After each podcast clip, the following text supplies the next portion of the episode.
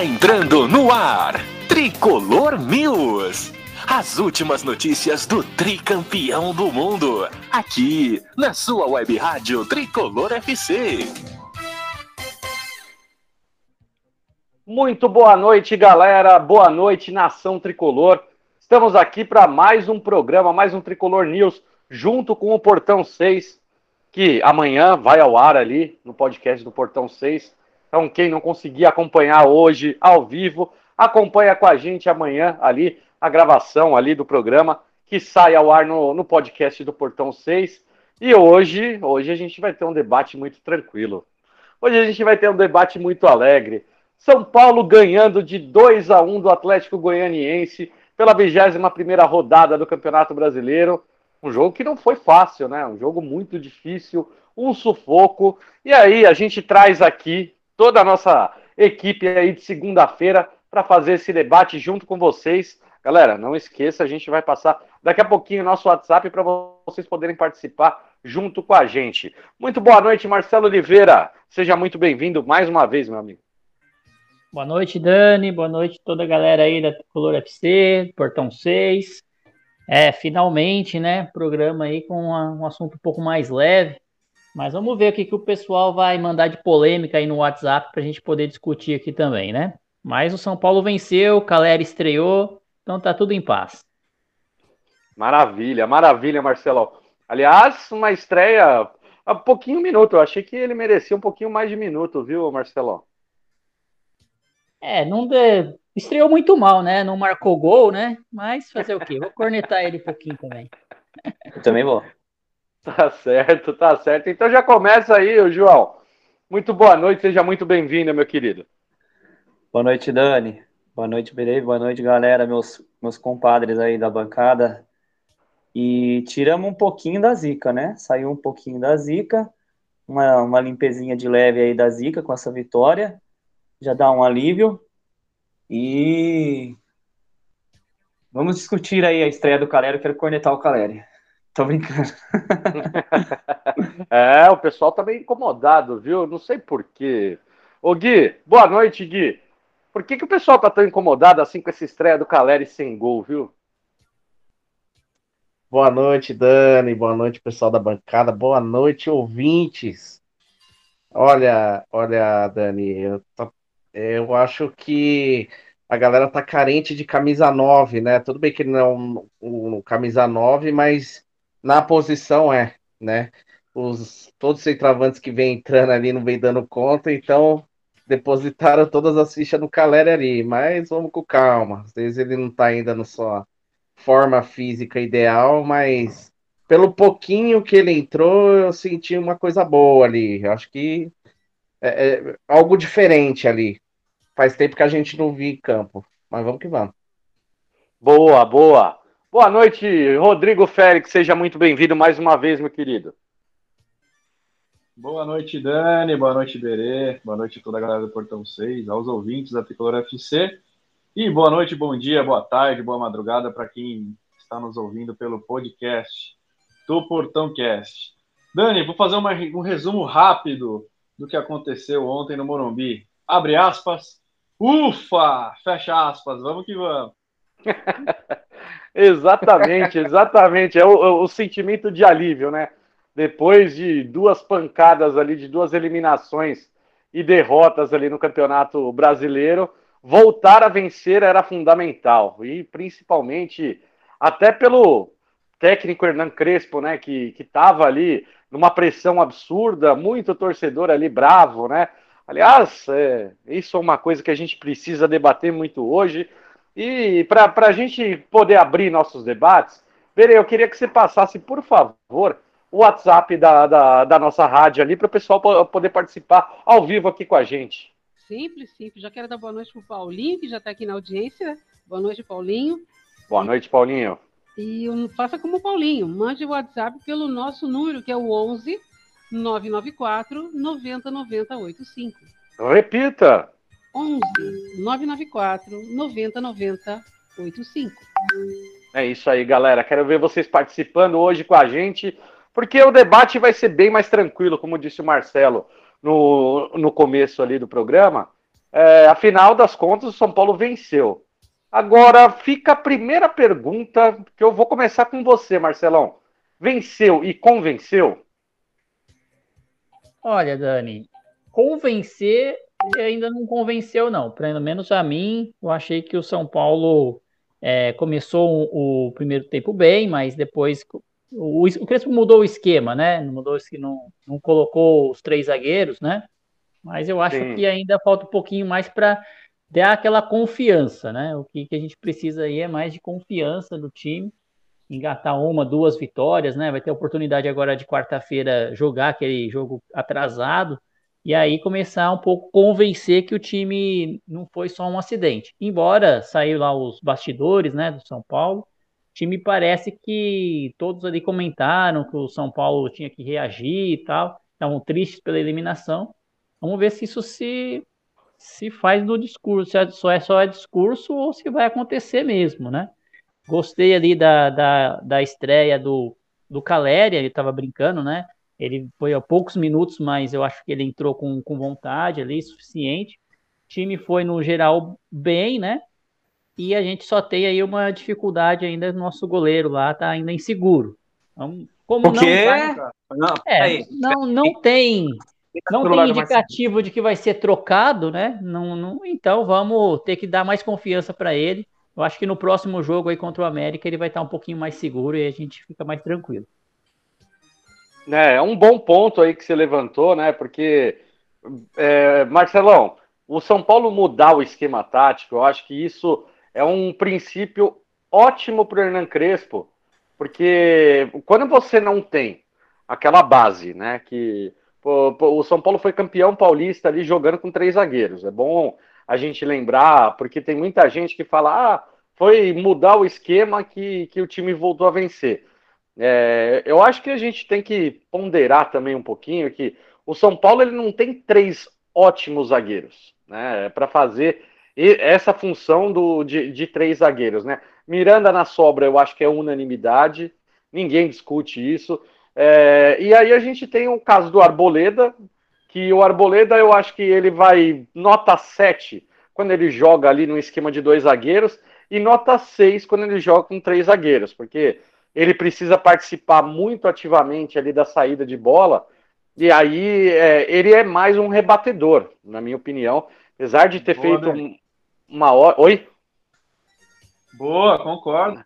Não, e apesar dele ter feito uma ótima partida, é, assim, ele foi um dos pilares ali. Toda a bola aérea é, foi um, assim, já era uma dificuldade.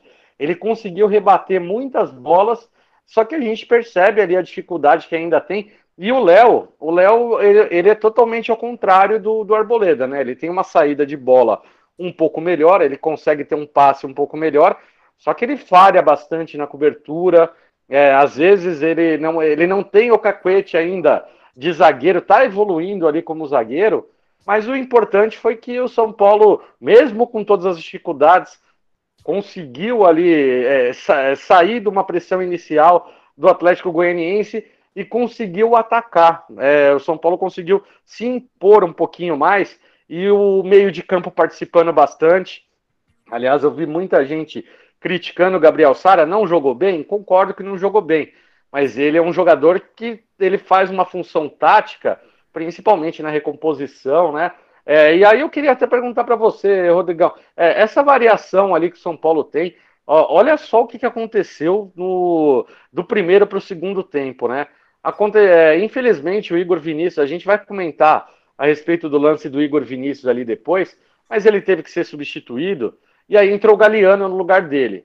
O Crespo ele fez tanta mudança durante o jogo que o, o Galeano é, era lateral direito, aí depois ele colocou o Bruno Alves como lateral direito para fechar a linha pela direita, jogou o Galeano lá na meia esquerda, na ponta esquerda, e, e nessas duas funções ali, o Galeano ele acabou dando conta do recado, né? Então você percebe que, que assim ele ele está conseguindo o Hernan Crespo está conseguindo tirar de alguns jogadores. Ah, é, é, é, algum, alguns jogadores ali, por exemplo, o, o Sara, muita gente tá, fica brava. O Nestor participou dos dois gols, né? O pessoal já estava pegando no pé ali dele. O, o próprio Galeano entrou e entrou muito bem e ajudou o São Paulo é, nesse ponto. Como que você vê aí essa, essa variação tática do, do time de São Paulo, que mesmo mudando as peças, eu até assustei na hora que ele colocou o Shailon, porque eu falei, meu Deus, qual função que o Shailon vai fazer nesse time? Mas era mais para reter a bola, e, Shailon, Gabriel Neves, é, trabalharam muito bem ali na cadenciando ali e conseguiram segurar o resultado, que foi o mais importante ali da, da tarde de domingo, né, Rodrigo?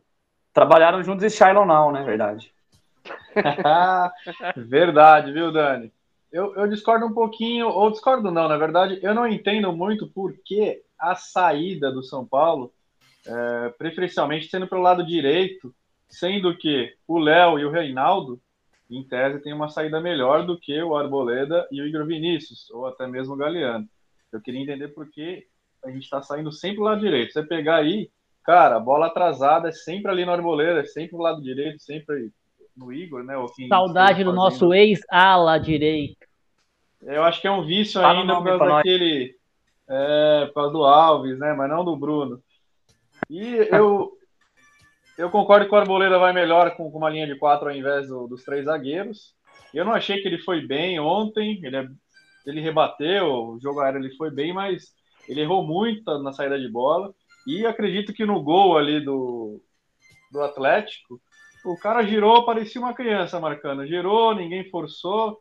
O Léo Pelé também poderia ter tirado é, a bola, parece que recuou o pé.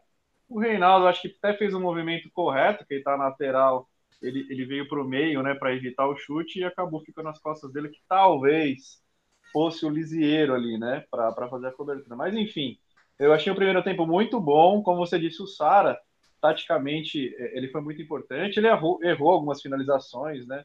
alguns passes ali na alguns passes na final do terço, é, passes para gol, passes importantes, mas achei que, que ele foi bem. O Nestor vem numa crescente. Na verdade, ele é o nosso meia agora, né? Ele é um Sim. volante meia.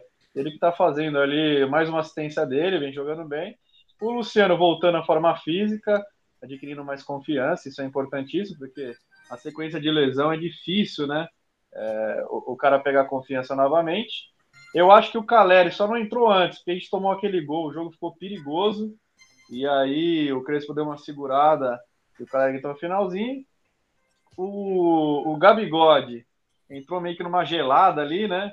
E ainda tá meio perdidão, mas acredito que com o tempo ele vai se entrosar e vai ser é, uma arma importante para alternar com o Nestor, com o Liseiro ali, tanto na marcação como é, na chegada, né? Do, do boxe-box, o pessoal fala. E o Caleri jogou um pouquinho ali, o Rigoni, né? O Rigoni perdeu dois gols, um no começo e um no final. Mas mesmo assim, acho que foi o nome do jogo, junto com o Luan. O Luan que vinha mal fisicamente, tecnicamente, acho que fez uma partidaça. Talvez se ele não tivesse, a gente não teria resistido aí com, com a vitória. Não, concordo. Ah, é, é, pra, é que pra gente.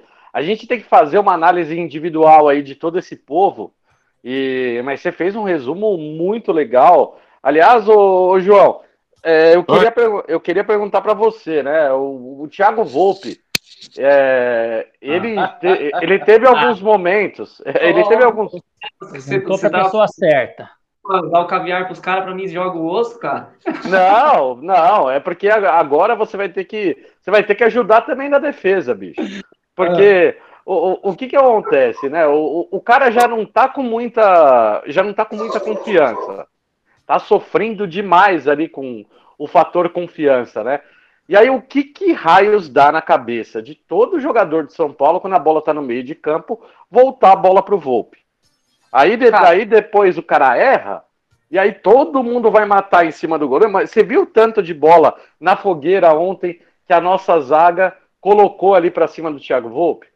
Então, mas isso é uma teoria que eu tenho, cara, que o, o, o um goleiro fraco deixa o time, todo o sistema defensivo inseguro, entendeu? Porque um, um goleiro ruim deixa todo o sistema defensivo seguro, seja assim nessa parte de recuar a bola, seja nessa questão de bola aérea. é, seja questão de marcação. Um, um, por isso que eu defendo tanto ter um goleiro bom desde o começo. Quem, quem acompanha o Porto 6 sabe que eu tô desde o Paulista, metendo o pau no. Porque aqui não dá, não serve pro São Paulo.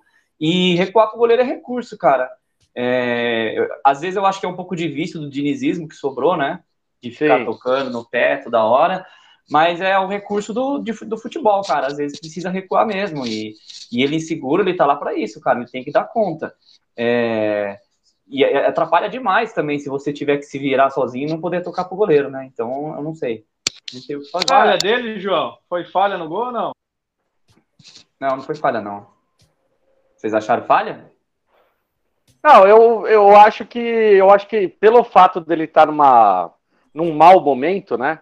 É, assim, ele está inseguro, então ele, ele tentou cobrir um canto, ele foi muito precipitado. Se ele parasse, travasse o pé ali na frente do, do atacante ali e tentasse esperar ele definir, ele tinha, ele tinha defendido essa bola. Mas ah, ele, é tem, assim, ele tentou adivinhar o canto, né? É, o problema é que ele sempre tenta adivinhar e nunca acerta o, o adivinhamento dele, né? Ele sempre erra, todas as vezes. então é complicado, assim, mas assim, é, eu, eu, discordando um pouco de vocês na análise, eu, eu gosto muito do Arboleda, cara. Eu acho que dá muita segurança na bola aérea, que a gente parou de ficar tomando gol de cabeça igual idiota, de tomar muito, desde que ele volta, assim, ele, ele, dá muita segurança nisso. É um detalhe que a gente não presta atenção, às vezes ele, ele tira muita bola no alto. E do Caleri, eu quero cornetar o Caleri agora. Por favor, começa aí então. É, falaram que toca no Caleri é gol, onde tocaram um monte de vezes não fez gol, e aí? onde foi não, pior que ontem ele saiu bastante da área, fez não, até um trabalho bem. ali na, na lateral, né, João? É, não, não, ele jogou bem. Me surpreendeu, viu? Eu achei que ele ia ficar plantadão lá.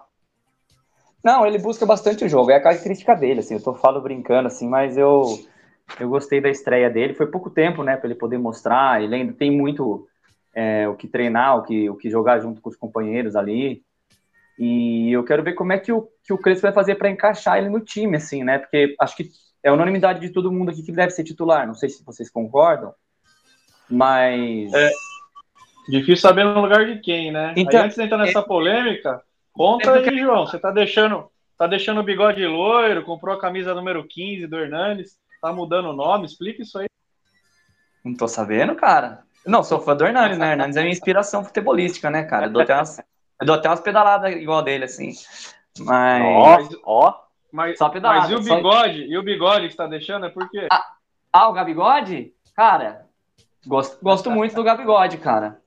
Eu acho que ele, cara, eu, eu assim, eu não, eu até comentei com o Félix, assim, não é que ele fez uma, uma partida exemplar, assim, que ele foi um destaque do time, mas eu vejo muito potencial nele, cara. Ele tem, eu acho que ele flutua muito bem, assim, no, no como, como um volante, assim, ele é leve.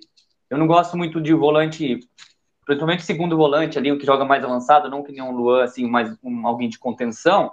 Ele faz um pouco das duas funções ali, e eu acho que ele é muito leve, cara. Ele, ele entra bastante diagonal, ele, ele se movimenta bem, ele tem um passe mais. dá um passe fácil. Então, assim, eu acho que se o Crespo conseguir dar uma boa continuidade para ele, ele vai, vai render bastante no time de São Paulo. E só que a bucha é no lugar de quem? Eu falo para vocês, Lisieiro, Lisieiro não dá não. tá, mas, mas em cima, em cima disso, qual, qual a formação que você prefere hoje, João? Então, você, no ataque, no ataque com, é três zagueiros, com três zagueiros ou uma linha de de quatro jogadores ali na defesa para poder montar do, do, do, do meio para frente ali? É, não, cara, não tenho opinião formada sobre isso, assim, cara, não sei. Eu gosto muito de jogar com os três zagueiros. Eu acho que dá uma povoada um pouquinho maior no meio campo ali, mas a gente tem que ver o que, que vai dar para encaixar na frente, porque agora o, o Crespo está com bastante peça na frente, ele vai ter que se virar, porque ó, o Luciano tem muito potencial para ser titular. O Caleri foi comprado para ser titular. O Rigoni pede passagem. E aí, como é que vai encaixar todo, todo mundo aí na frente, entendeu? E o, e o Éder, que estava na melhor forma física e. Não, o Éder, Éder é banco, cara. Éder é banco. Eu acho que o Éder dificilmente é, briga por posição no ataque, assim, o Éder na, de titular, né? O Éder é banco. Para mim, tá, estão esses três. O Rigoni, acho que é incontestável, não pode sair de jeito nenhum do time, né? E o Rigoni joga tão fácil que ontem eu estava assistindo na Globo, o Cleber Machado até, até, quase que nem narrou a hora que ele roubou a bola lá do cara na zaga lá, ele continuou comentando, assim, tão fácil que tá jogando o Rigoni, ele, ele perdeu o gol. E o, o Marquinhos tá voltando, hein? Mas, é, ah. o Marquinhos também Banco também, mas uma boa opção para o banco, mas é banco. O É. importante é que a gente nem lembrou do Pablo, do Vitor Bueno. É isso que eu quero para minha vida, meu Deus. Não, eu ia, eu, ia pergu- eu ia perguntar isso pro Gui. Eu ia perguntar sobre a atuação do Pablo e do Vitor Bueno nessa partida. Como é que você achou aí, Gui, da atuação dessa dupla que tava ali, tava entrosada ali, né? Ô Gui, antes de você Tá. começar, Oi. o Gui, o Gui é propriedade para falar disso. Ele tem média de dois gols por jogo no Morumbi. Verdade, o Gui vai ter o pezinho dele na calçada da fama lá no Morumbi logo, hein? Ah, eu piso no Morumbi, um eu guardo. Aí Tô- sim, garoto. Tô 100%. Duas vezes foi gol. Não passa branco, não. Olha, cara, atuação assim, o Pablo. Cara, eu tive muita boa vontade com o Pablo já, viu? Mas muita. Mas muita. Mas assim, não dá. Mas eu não consigo ter raiva dele porque ele é aquele cara gente boa. Né? Ele, é- ele é um menino bom, entendeu? Mas não tenho raiva. Agora o Vitor Bueno eu não consigo olhar pra cara dele. Não, não dá. Não consigo olhar pra cara dele. Mas, sem dúvida, o Pablo, acho que agora ficou ruim pra ele ali, né? O Luciano voltou, o Marquinhos tá pra voltar, tem o Éder que eu acho que tá melhor, assim. Ontem eu percebi na entrada do Caleri uma coisa que aconteceu que não vinha acontecendo com, com, com os nossos centroavantes, que era a... Você viu, todo lançamento o Caleri ia, segurava a bola. O Pablo não conseguia segurar a bola, batia nele e voltava. O Caleri segurou, tocou, deu Sabe aquela fazer pivô, né? Sabe Isso, fazer aquela pivô. casquinha. O Pablo não fazia isso. O Pablo tocava nele, batia na canela dele e voltava. Ele não prendia a bola, não dava uma casquinha, não fazia nada. Mas, enfim, então, isso que eu vi no Caleri ontem foi legal. Deu, já falei, opa, é, é isso que o São Paulo precisava, de um centroavante que segure um pouco a bola ali para aproximação dos meias, né? Mas foi legal, foi muito bom ver o Caleri voltando.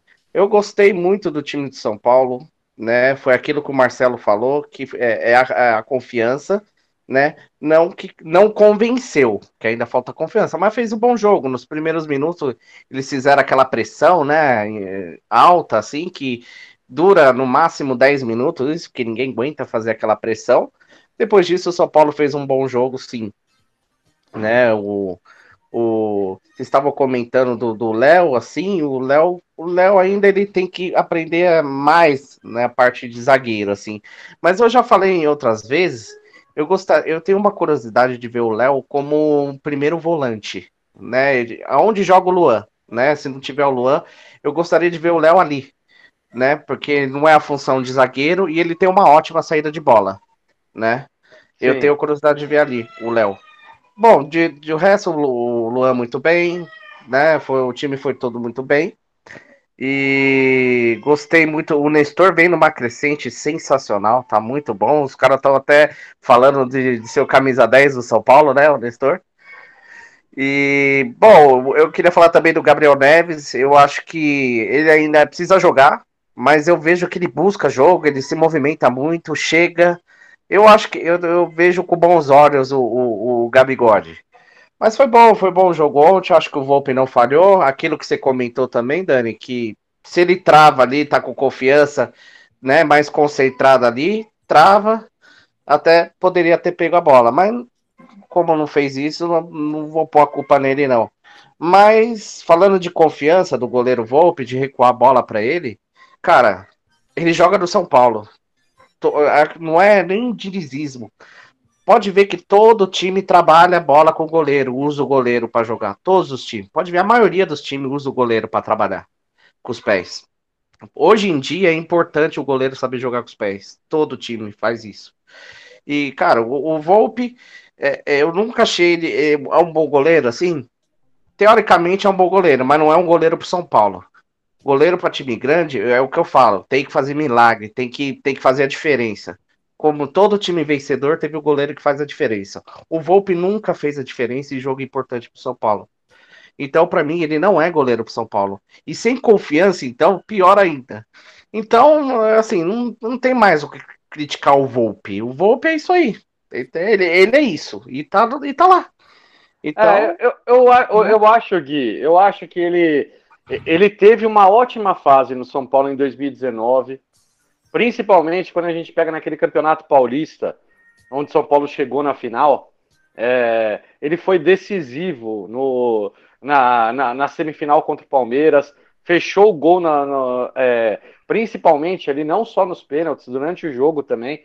E aí que foi onde acabou efetivando a compra dele, né? O ano de 2019 dele fez jus ali a torcida pedir, é, praticamente, ele, a maior parte da torcida pedir a contratação dele em definitivo. Por isso que eu acho que é, é um mau momento que ele está passando individualmente, coletivamente também, porque o São Paulo está dando oportunidade para os adversários, né? É, eu vi uma semelhança muito grande no jogo de ontem com o jogo contra o Fortaleza, o jogo de ida. É, que o São Paulo foi, abriu 2 a 0 e relaxou. E com isso deu oportunidade ali pro, pro time adversário. Você vê que não importa quem era o adversário, né? É o Atlético Goianiense, é Fortaleza, foi o Fluminense. É, o São Paulo vai, faz o gol e de, de uma forma incrível. Ele dá oportunidade, dá campo para o adversário e acaba tudo estourando ali na zaga, no, no goleiro. Eu acho que o, o São Paulo ele ainda precisa ajustar essa, essa marcação. Tem que ser um time mais compacto. Acho que está faltando um pouco mais de compactação e, e, esse tipo de compactação, a principal peça que faz isso hoje nesse time é o Luan. O Luan ele é o cara que ele cobre a subida de, de um ala, de um lateral, ele tá lá no meio da zaga, tá fazendo a cobertura, às vezes quando de repente um zagueiro erra. Então eu acho que é por isso que o Luan hoje é imprescindível nesse time. Sim, o Luan bem, né? Porque o Luan, quando tá bem, ele é, ele é o fora de série quando ele tá bem na partida. Mas Sim. quando ele tá mal, é muito ruim. É, você vê como tem um equilíbrio. É isso que mostra a dependência que a gente tem dele, cara. Ele é o termômetro. As partidas que ele estava apagado, que ele não conseguiu, que ele tava atrasado, chegava atrasado nos lances, foi Verdade. mais, mais sofreu, Verdade. Então, assim... Porque o Luan é 880. Se ele tá bem, ele é, o, ele é o diferencial do nosso time, ele segura tudo. Mas quando ele tá mal, fala, nossa, o Luan, o São Paulo perdeu porque o Luan não tava bem. É sempre o Luan, né? Exatamente. Sim. O William que trouxeram a piada e o Gabigode, para mim, é, é isso que eu ia falar. Assim, você está com muito corneto com o Gabigode, hein, cara? É mas, o, seguinte, mas o Gabigode não é a posição do Luan. Ele é um segundo volante de chegada. Não, ele pode jogar também de primeiro. Ele pode jogar de primeiro. Ele, faz, ele, faz, é, ele faz todas as funções ali do meio de campo. É que ainda é muito pouco tempo, gente, é, para a gente poder falar se o cara pode ou não pode é, as referências que, que chegaram do, do Gabigode é que você vê na, lá no, no Uruguai falavam que ele era um 10 que veste a 5. Então, perfeito. É, o, então, mas assim, que, aí que tá. É que são características diferentes, cara. O Luan, o, o, tanto o Gabigode como o Lisier, até mesmo o Nestor ali, são, são jogadores mais técnicos, assim o São Paulo precisa de alguém com a característica do Luan, ele não é técnico, não vai sair dando rolinho nos outros, ele não vai driblar e sair jogando, lançar, ele vai... É o Léo. Ele vai, é, como é que eu posso dizer? Ele vai compor o, o, espaço, ele vai fechar espaço, ele vai chegar no, no, lance certo, ele vai ler a jogada. Ele é um jogador que às vezes ele é muito mais mental do que técnico, entendeu? Então ele Sim. vai saber onde ele vai ajudar o companheiro dele que deixa uma lacuna, então, é, esse, é, essa característica aí, e também de é um jogador combativo também, né? Um jogador de força. É isso que o São Paulo precisava ter mais um jogador assim. Como bem disse o Félix, seria para ser o William, mas foi mais um que natimorto que não vingou. Chegou já dando, não dando certo no São Paulo. Vamos eu tentaria o Léo. Só um minutinho, só um minutinho, que eu tenho um áudio. Opa, prioridade, Berê. Vamos lá. Boa noite, pessoal da Web Rádio, pessoal do Portão 6.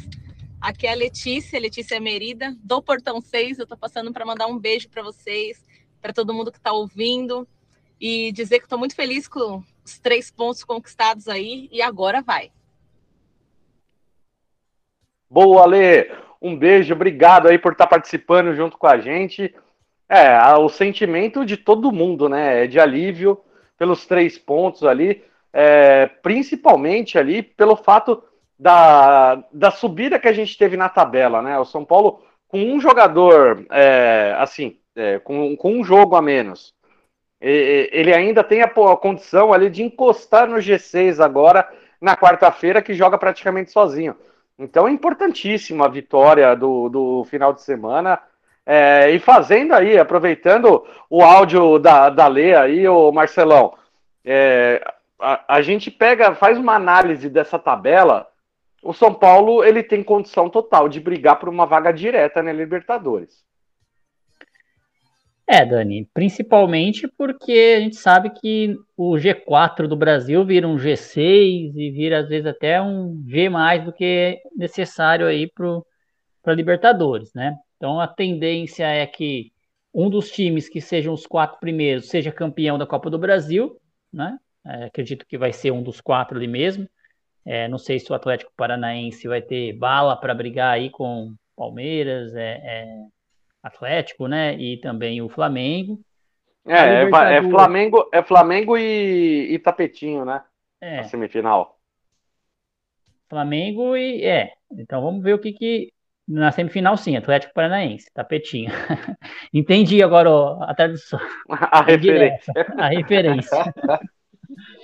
E na Libertadores, a tendência é porque de um lado a final seja do Flamengo, né? Porque caiu numa chave teoricamente mais fácil, e a outra pode ser que a gente tenha aí também um time brasileiro. Então aí o G4 vira um G6. Aí o São Paulo teve que ficar entre os seis primeiros colocados para poder é, ir direto para a Libertadores. E eu não sei se vocês repararam aí, o pessoal viu hoje, saiu, acabou de sair os bastidores aí do São Paulo, né? E no discurso do Crespo lá, dei até prestei atenção no discurso dele, e ele falando, ó, vocês agora vocês têm que entregar é a Copa Libertadores, agora tem que ir atrás da vaga na Libertadores. Vocês conseguem, ou seja, a, a merda já foi feita, né? Agora, no mínimo, no mínimo, uma vaga de Libertadores, porque se o São Paulo encerra a temporada e não consegue essa vaga, eu acho que o trabalho do Crespo fica muito ameaçado, principalmente aí de, de, de permanecer para o ano que vem. E a questão financeira do São Paulo, que a gente todo programa a gente volta a isso. São Paulo já está comprometendo receitas para o ano que vem. E se não tiver a vaga da Libertadores, vai ser complicado, né? Até a pré-Libertadores não é muito bom, porque é só dois jogos, é, são, é, são dois jogos, né? E, e, é difícil.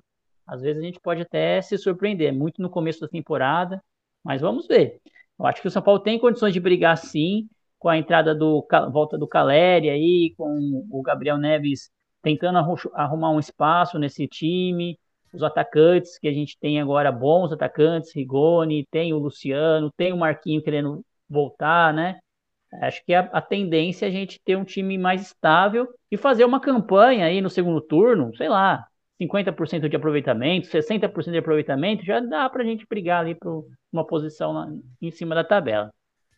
Boa, Marcelão, eu concordo contigo. Aliás, só colocando ali um pouquinho mais de informação em cima disso que você falou, é importantíssimo. O, o, por que, que é importante São Paulo buscar uma vaga direta na, na Libertadores ali? Virar assim um G4 mesmo, né? Esquecer que o, as outras competições e pensar só no Campeonato Brasileiro. Quanto mais alto São Paulo chega na tabela, o valor da premiação do campeonato ele é baseado na. É, ele é composto, né? pela cota de TV, mais a premiação pela colocação, né? E aí mais os direitos ali de transmissão da, do pay-per-view, tudo essas coisas. Então a, a classificação no Campeonato Brasileiro ela é importantíssima em termos de valores de direitos de transmissão e a, além da premiação do próprio campeonato, uh, considerando também que a Libertadores paga ali bem mais do que uma Sul-Americana, ou, ou qualquer outra competição. Então, para pensar hoje, ah, o, teve até o Felipe de Guarulhos, um, um ouvinte nosso, que ele perguntou para a gente se a Sul-Americana ela não seria mais factível para o São Paulo para ele poder conseguir conquistar título. E eu concordei com ele, só que eu acho que assim, isso daí tem que ser um plano B.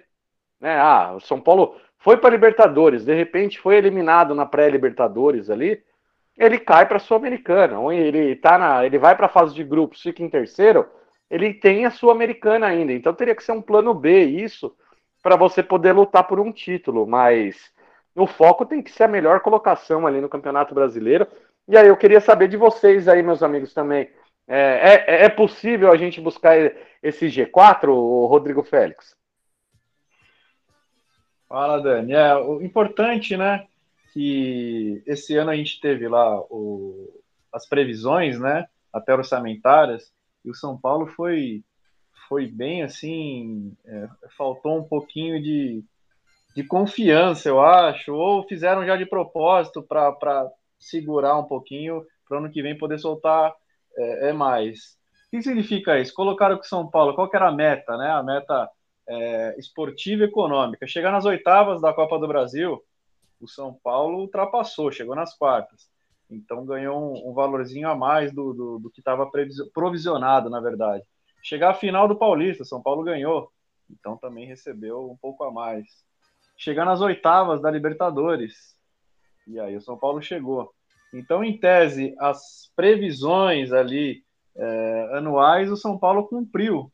Então, ano que vem, em tese, as receitas vão ser maiores, né? Por volta ao público. Acredito que a torcida vai estar animada.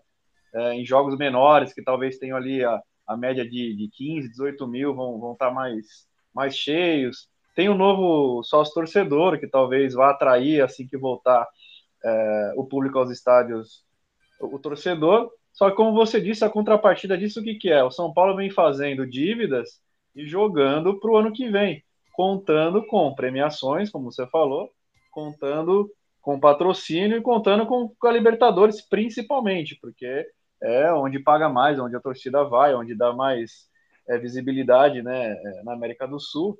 Então é importantíssimo. Aí, respondendo a sua pergunta, dá para chegar? Cara, a gente estava discutindo isso e eu ali estava quase chegando em cima do muro que eu e o Gui Quirino, depois o Gui até corrige se eu estou falando errado, a gente sempre bateu que o São Paulo não vai cair. São Paulo não tem time para cair, comissão técnica para cair.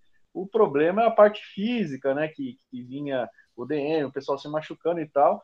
E no jogo é, de São Paulo contra o Atlético, isso também me preocupou, porque, cara, é nítido, dá 25, 30 do segundo tempo, São Paulo morre, cara, morre aconteceu já várias vezes, aconteceu de novo. Se é um time um pouquinho mais qualificado, tinha empatado ou até mesmo virado. Então, assim, o, o que me preocupa é isso, mas dá para chegar? Eu acredito que dê sim. É, não acredito no, no, rebaixamento. Lógico que a luz tem que estar sempre alerta, tem que ficar sempre ligada, não pode entrar ali no, no limbo, que depois é difícil sair. Mas o difícil também é que outras equipes estão em ascensão, né? O Fluminense, o Inter, o Grêmio, eu acredito que, que vai é, engatar algumas vitórias seguidas.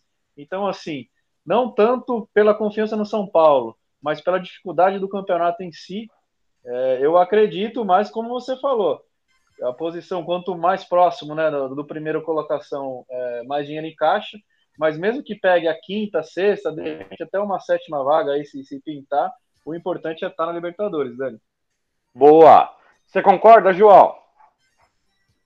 Concordo. Assim, eu, pra ser sincero, vou ser sincero com vocês, cara.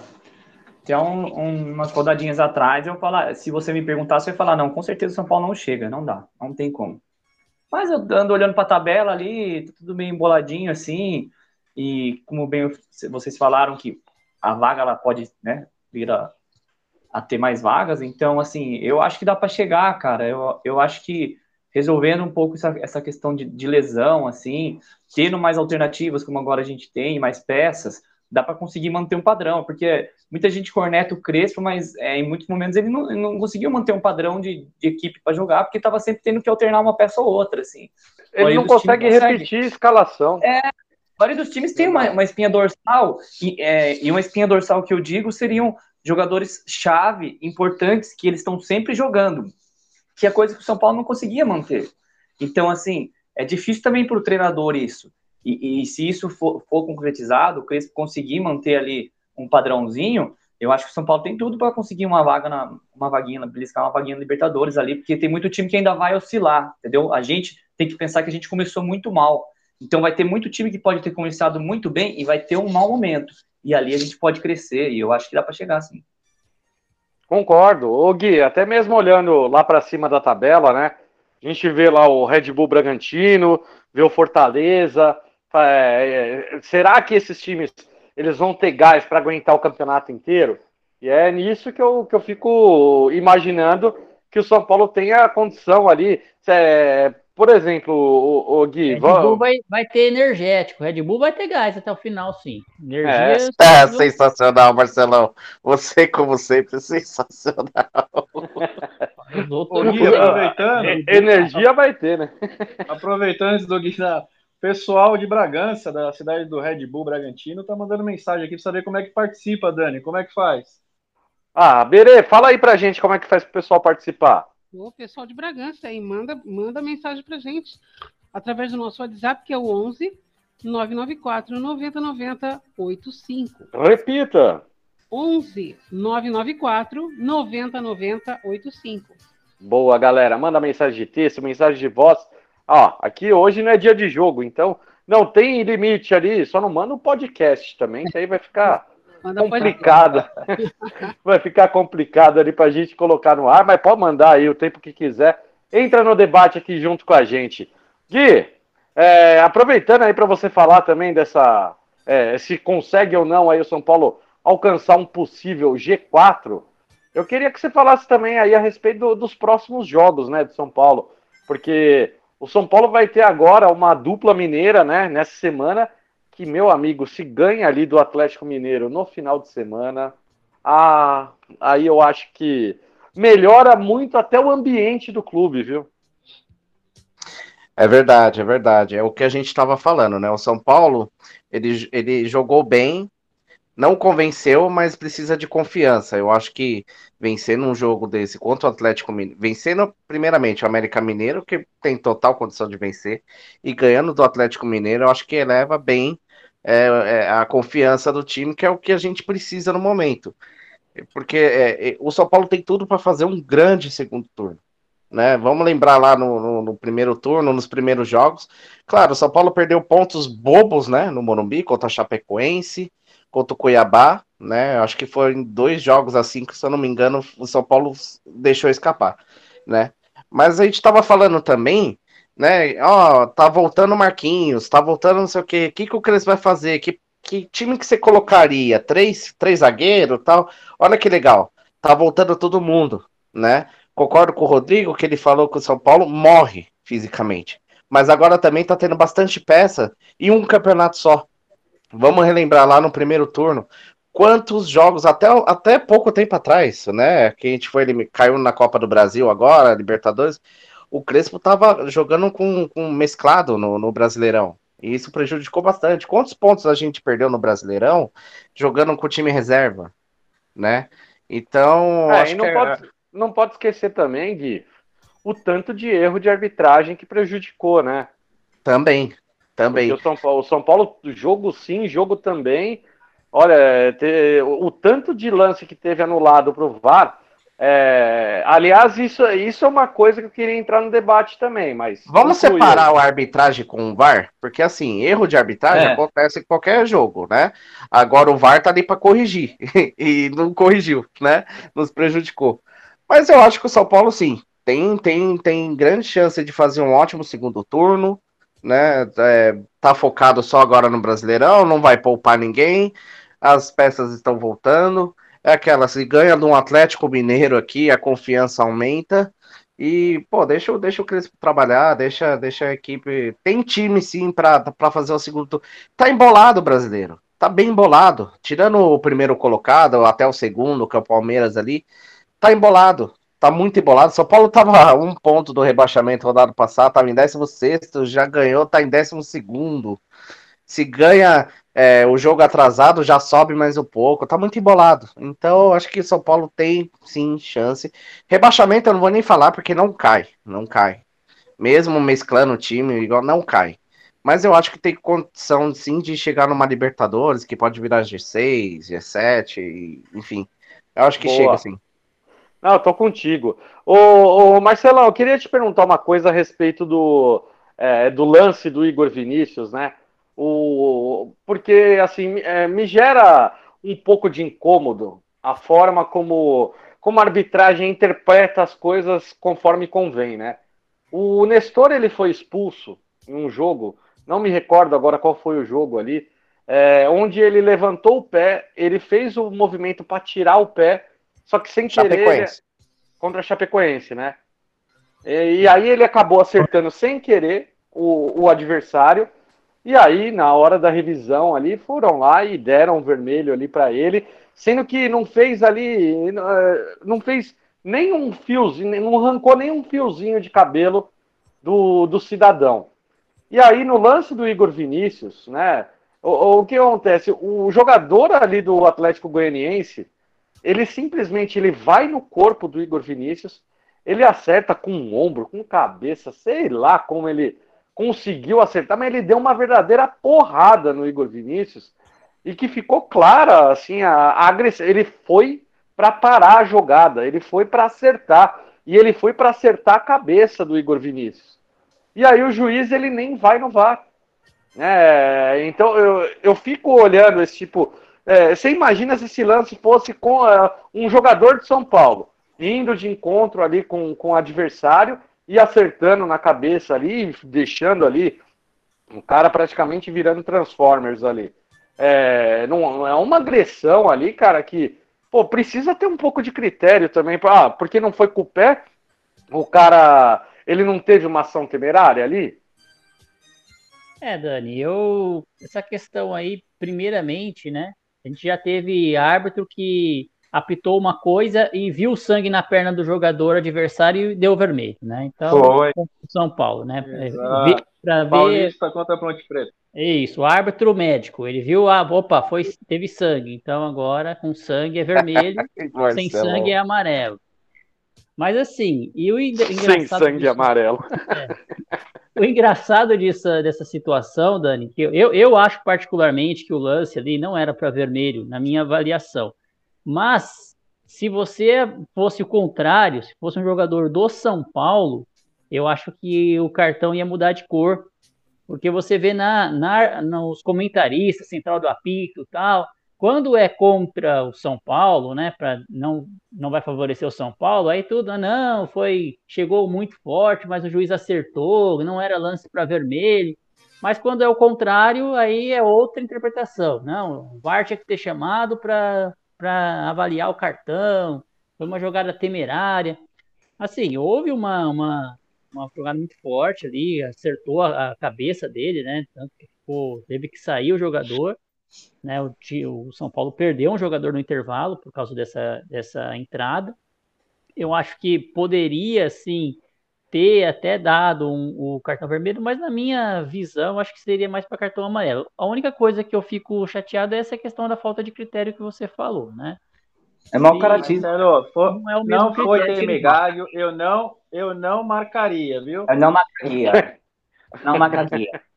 Não foi uma ação Temegária? Temega, ação Temegária. A verdade é que esses caras, vamos falar o português claro, esses caras são mau caráter e mal intencionados contra o São Paulo. A verdade é essa daí. Porque coloca até em, em, em xeque a integridade física do jogador, cara. O coitado do, do, do, Igor Vinícius fez o cosplay de Reinaldo lá, cosplay de, cosplay de Amaral lá, ficou lá com o olho, com olho grande, outro pequeno ali, por, por causa da cacetada que levou. O VAR nem chamou o cara para ver. O mínimo de respeito com, com a integridade do jogador e com respeito com o profissional de futebol era chamar o cara para dar uma olhada ali. No, e eles não estão nem aí, cara. Desde que, que prejudique o São é, Paulo, eu... para eles está tudo bem. Assim como o Marcelo, eu não, não teria expulsado também, né? Mas lembrando, o jogo contra a Chapecoense foi aos 37 do primeiro tempo. Eu lembro. E o juiz lance. colocou na súmula que ele expulsou pela força excessiva. Foi. Então, assim, é, pela subjetividade, pela análise, em tese, teria que ser expulso também. Ou e muito, fosse, e muito torcedor, muito torcedor metendo o cacete no, no Nestor, culpando o Nestor que não tinha que entrar daquele jeito. Tipo, o cara tirou o pé, não pegou. Então aí a gente vê que são dois pesos, duas medidas, né? Complica. Não, eu, eu acho que o, o pior é a questão da subjetividade. Né? O, porque aí dá margem para toda hora interpretar conforme os caras querem. E aí, com isso, você prejudica ou ajuda a, a algum time. Não tem jeito. Isso não é falar que tá, tá beneficiando Flamengo, Atlético Mineiro. Acontece em todo jogo. Acontece em todo jogo. Essa é a indignação. Então, Oi, Berê. Uma pausa para o ouvinte. Opa, ouvinte é prioridade. Boa noite, boa noite, Berê, boa noite a todos. Aqui é o Clésio. É... Eu quero fazer aqui um comentário no geral, em termos de contratação. São Paulo, no meu ponto de vista, tem que contratar preparador físico, entendeu? Tem que, não sei o que é que está acontecendo lá no CT, lá que os caras estão quebrando então, se passa um vento, eles estão quebrando, estão se machucando. o, o, o, Carlinhos, é o Carlinhos, o atacante lá, o menino já está com quase dois meses fora, gente. Isso, isso é inexplicável, entendeu? Aí o São Paulo tem que contratar dois laterais, na verdade, dois de laterais direito, que o Igor Vinícius, convenhamos, joga uma partida bem e 50 ruim, entendeu? É, o Reinaldo não sabe cruzar, o Reinaldo tá cruzando como coisa que é tiro de meta. Gente, sei lá, o time do São Paulo fica apático. Ontem o São Paulo passou perrengue com aquele time ridículo lá, lá do Atlético Goianiense na quarta-feira passada lá contra o Fortaleza, rapaz, vergonha, vergonha, vergonha contra o Palmeiras na Libertadores, rapaz, o Crespo inventou lá uma escalação que só ele entendeu. Entendeu? Aí, e, e não sei vocês, mas estou achando que o Miranda também não está muito bem. Miranda até agora tá procurando aquele menino lá do Fluminense, aquele jogo do Fluminense péssimo. O agora do contra o Goianiense péssimo. O São Paulo tem que melhorar e muito. Não adianta só chegar na Libertadores e não fazer é, é, convencer. Não estou dizendo em si ganhar a Libertadores, que é complicado, mas, gente, o São Paulo está com muito tempo que não é o São Paulo de verdade. Aquele campeonato paulista deste ano nos enganou bastante, viu? Grande Clésio, um abraço, meu querido. Valeu por participar. O Clésio levantou bastante ponto ali importante para a gente poder debater.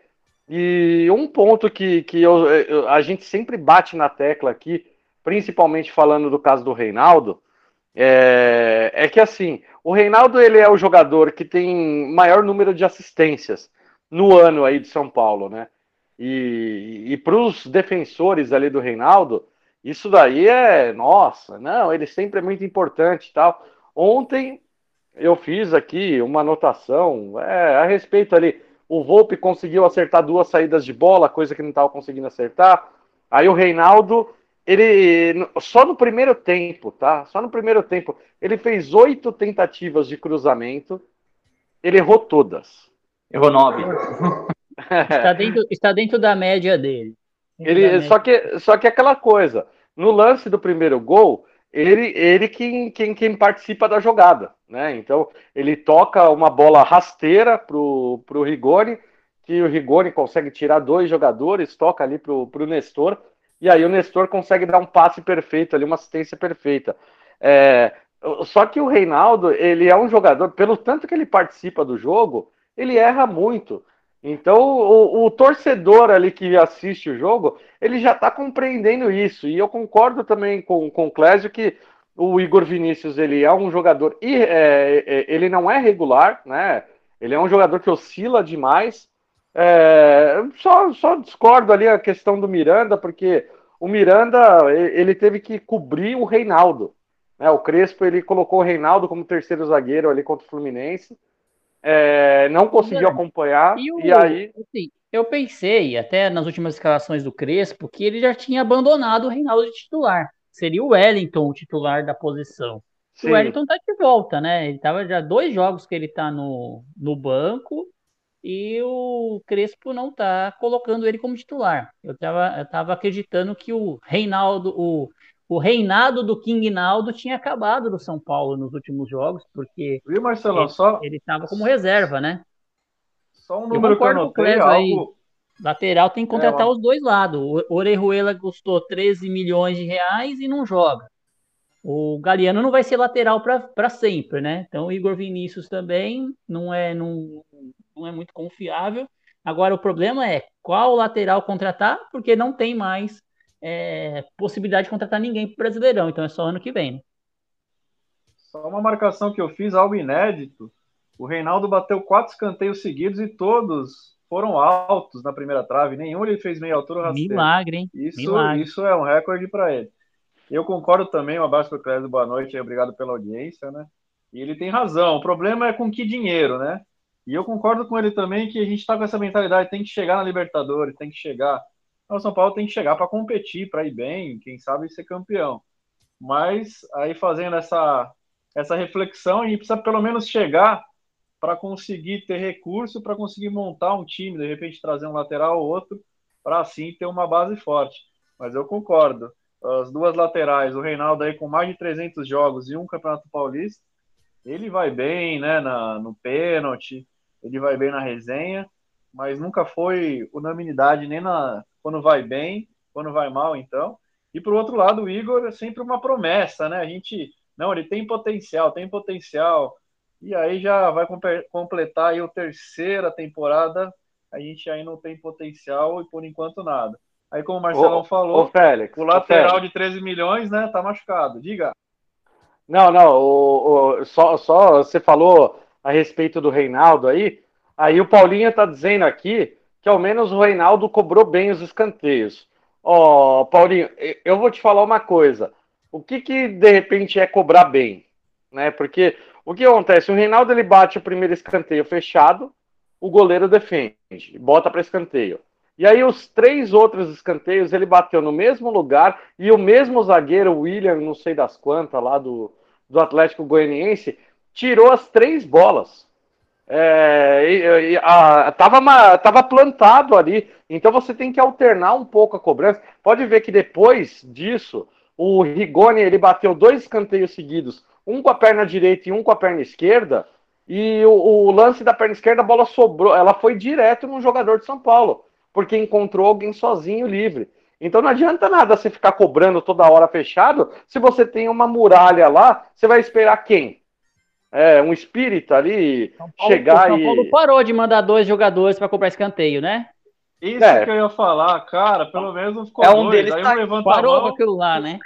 É, um deles... E o que levantava a mão era o que batia, porque em tese é para confundir a defesa, né? É. Aí o cara levanta a mão não confunde ninguém, mas vamos lá. Não, mas é, é isso, é que o Paulinho, o Paulinho comentou isso, e ele comentou também aqui, ó, que o Soteudo pode estar voltando ao Brasil. Vocês gostariam dele em São Paulo? Não. Não tem espaço, né? Acho que pela Não, característica não- dele, ele não vai ter, é, ele vai ter que disputar a posição com muita gente, então é complicado. Não, É, acho eu- que não tem espaço, não. Não Eu- acho eu- ele de eu jogador acho de que- São Paulo assim. Eu acho que ele precisa. Eu, eu acho que assim, o São Paulo precisa de jogador de velocidade. E o Marquinhos ele faz muito bem essa função. Só que, como disse o, o Clésio, né? Ele, ele até falou que é, de repente ali o, é, ele confundiu Carlinhos com, com, com Marquinhos. É, mas assim, o Marquinhos ele tá na fase final de recuperação, viu, Clésio? Então já foi relacionado. Quarta-feira provavelmente ganha alguns minutos em campo. E é assim que o São Paulo vai ter que trabalhar, vai ter que ir recuperando e colocando aos poucos o jogador, porque se colocar para jogar 90 minutos direto, um cara que acabou de sair dois meses do refis, é a chance de dar merda é enorme. Então, eu, eu particularmente, e eu não vejo também assim o Soteudo sendo esse cara para fazer isso daí. É, o Paulinho até falou ali que de repente ele poderia fazer na posição ali do, do Benítez, né? Ser um substituto para o Benítez. Mas eu acho que a gente poderia buscar outras opções. O que, que você acha, ô Félix? Só deixa eu puxar esse gancho aí rapidinho, interromper o Félix aí. Tá, Félix? É, é, fala aí, Berê. É, não, eu que tenho um áudio aqui do Jean de Bragança. Ele está fazendo duas perguntas para vocês. Vai no Bora lá, solta aí. Fala aí, Jean. Fala galera do Portão 6 e Tricolor FC, forte abraço para todos. É um- uma boa análise para vocês aí. É, duas perguntas: é possível jogar junto Luciano, Rigoni, Luciano, Rigoni e Caleri? Segunda pergunta: Galeano pode assumir a lateral direita ou a ala, relembrando os tempos aí de Souza que se tornou um grande meia ala, né, pela direita. Forte abraço a todos aí. Vamos, São Paulo. Bela pergunta, hein? Muito boa, Jean. Muito boa, Jean. Gostei da sua pergunta e começa aí, ô, ô, João. Você que, você que tinha pedido ali, já aproveita e responde o Jean aí. Isso, a, pergunta do Jean vai casar bem com o que eu queria, com, o- que eu queria falar, cara. É, assim, a gente sente claramente que o Benítez, quando um jogador com essa qualidade de movimentação, bom passe, uma inteligência ali, jogou ali na meia, o time foi muito bem, né? Quando ele estava bem. E a gente não tem um substituto exatamente é, com essas características. Porém, eu andei pensando, e já vou fazer um gancho com a pergunta do Jean, e obrigado, Jean, pela pergunta. É, vocês não acham que o Crespo não podia ter, tentar, por exemplo, testar, na verdade, recuar o Rigoni para jogar ali com o meia armador ali, e então jogar na frente com o Caleri e o Luciano, fazendo os dois atacantes, porque o Rigoni é um jogador ambidestro, cara. Acho que o jogador ambidestro ele sempre causa muito mais dificuldade para a defesa, porque se é um canhoto, você sempre sabe que o lado que vai ser forte para chutar, ou destro, vice-versa. Mas o ambidestro, ele tem, ele dá muito, ele tem muito recurso, o Rigoni. E ele é um jogador de muita movimentação, muito rápido, bom drible, um jogador inteligente. Então, assim, será que não era uma boa alternativa para o Crespo testar em alguma partida, recuar um pouco o Rigoni e deixar os dois atacantes espetados na frente para ele armar para eles? Não sei que vocês acham? Eu vi essa possibilidade e é, completando aí a pergunta do Jean, eu acho que dá para fazer dessa forma, sim. Sim, eu concordo. Fala aí, fala concordo. aí, Gui. Eu concordo pelo seguinte: o Benítez, né? Ele, ele é um cara inteligente, tal, mas sozinho, se, se marca ele, acabou, né? E o Rigoni, na verdade, ele é um meia atacante. Então, talvez o Rigoni se movimentando junto com o Benítez ali e tendo boas opções que é o Luciano e o Caleri, dá para abastecer bem o time, dá para rodar bem o time. Eu acho muito legal essa, essa ideia aí, sim, João. Ô, acho Gui, muito ô, Gui. bacana essa ideia. Não, eu, eu até concordo contigo, cara, mas assim, jamais colocaria o Benítez junto com esse trio. Porque É, eu ninguém, também. ninguém marca, ninguém marca ali. É, É, e assim, a gente tem que ser, a gente tem que ser realista, mas já estamos em setembro, eu acho que o Benítez não fica pro ano que vem, pensando em Libertadores, é, pela questão da lesão, eu acho que ele acaba não ficando, assim, gosto muito dele, mas eu acho que ele não vai Sim. ficar. Não, e, e eu acho, é, e assim, até indo num outro ponto ali com, com relação ao que vocês falaram, eu acho que dá para jogar sim os três, mas se vocês lembrarem do ano passado, é, o melhor momento do Luciano, ele teve muita liberdade jogando pelo meio e flutuando no ataque. É, ele é um jogador Dan? é, ele é um jogador que ele pode fazer é, essa meia caindo dentro da área, fazendo ingressão. O Rigoni, é, a melhor, uma das melhores ca- características dele é o cruzamento, é a bola pela lateral do campo. Então, ele pode jogar muito bem como um ponta, como um segundo atacante, pode flutuar na frente ali do, do Caleri, caindo pela direita, caindo pela esquerda. Eu vejo que o Rigoni ele tem recurso e ele tem uma finalização muito boa com as duas pernas. Então é. Que é eu uma coisa que é que falta pra gente, assim, Dani, porque, por exemplo, o Lisieiro era para fazer essa função, o Nestor até tenta, mas ele não tem chutado muito bem.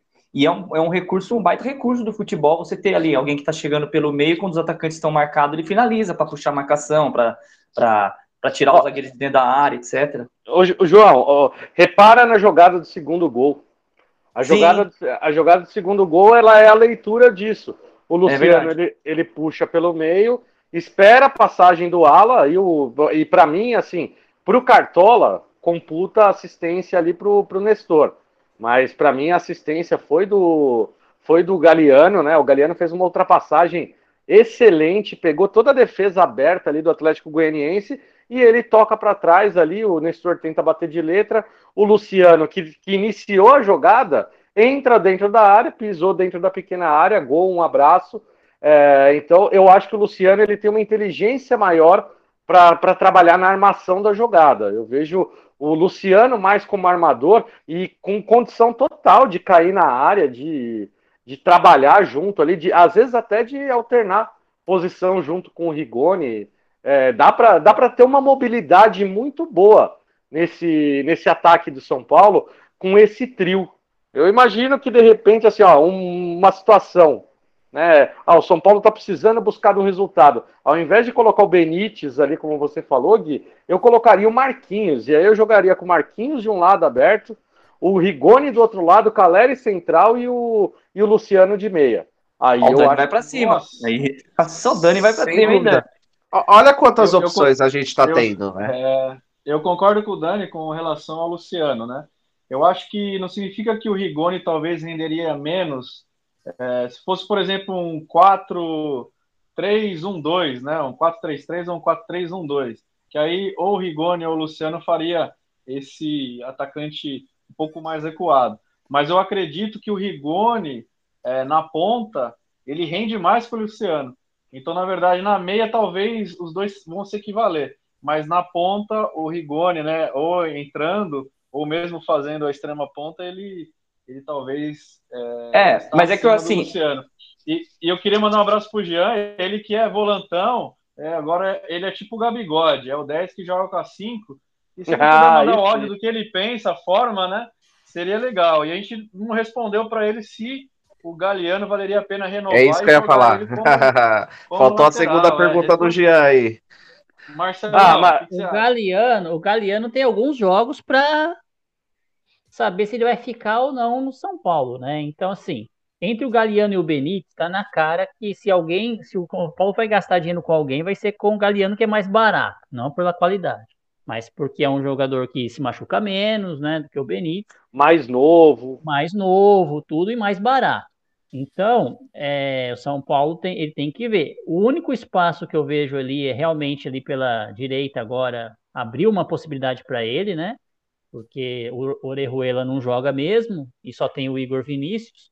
Então pode ser que ele mostre um bom, um bom resultado ali é, e convença no final do ano de gastar um milhão e meio de dólares para trazê-lo, né? Muito dinheiro. 600 mil dólares, o 600 Marcelo. mil? É ah, então melhor ainda. 600 mil. Melhorou, aí, melhorou. 600 mil a gente Pô, deixa mas... dois meses aí o, o, Daniel Alves sem receber e a gente paga.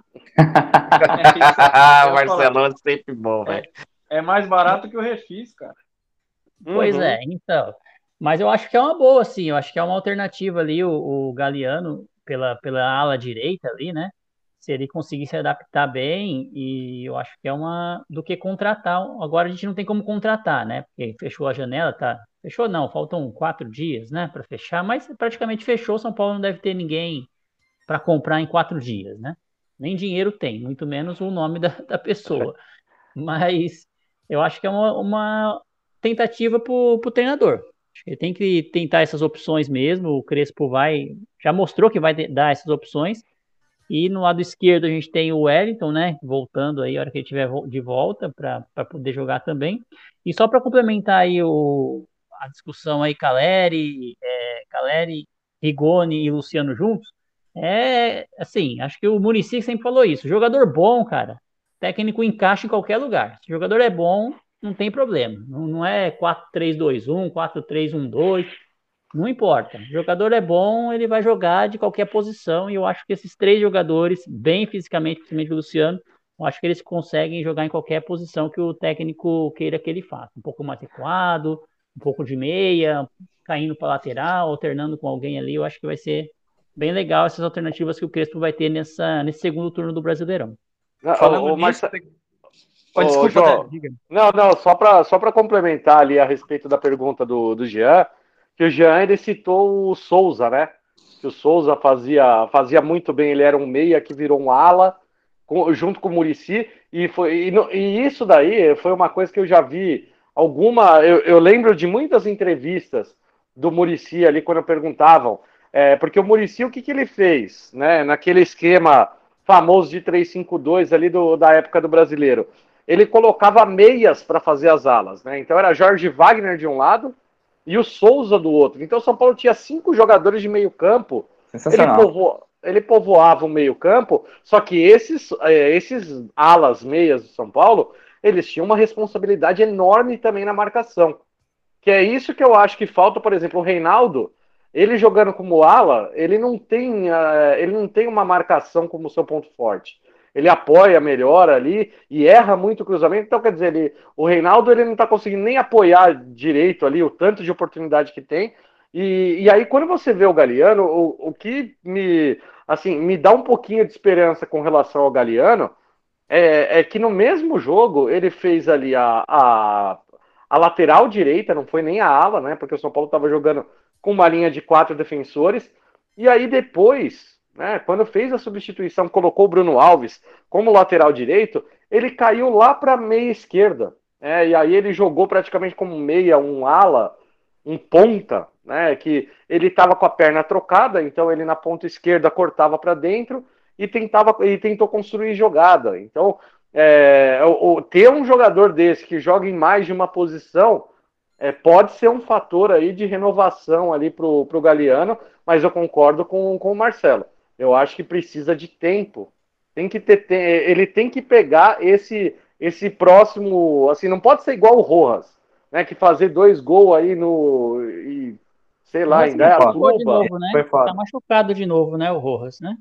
Tá machucado de novo. Para mim, São Paulo vai abrir mão desse jogador, não vai renovar. E 31 anos já tá na hora aí de ele caçar ali algum clube e abrir uma vaga também de estrangeiro, né? Porque São Paulo vai tá, tá com São quase oito, oito, oito jogadores, né, estrangeiros. Então, o, se precisar o... contratar algum, tem que oito, tem que abrir mão. Que são seis, né? Porque o Rojas está machucado, nunca joga. O Orejuela nunca joga.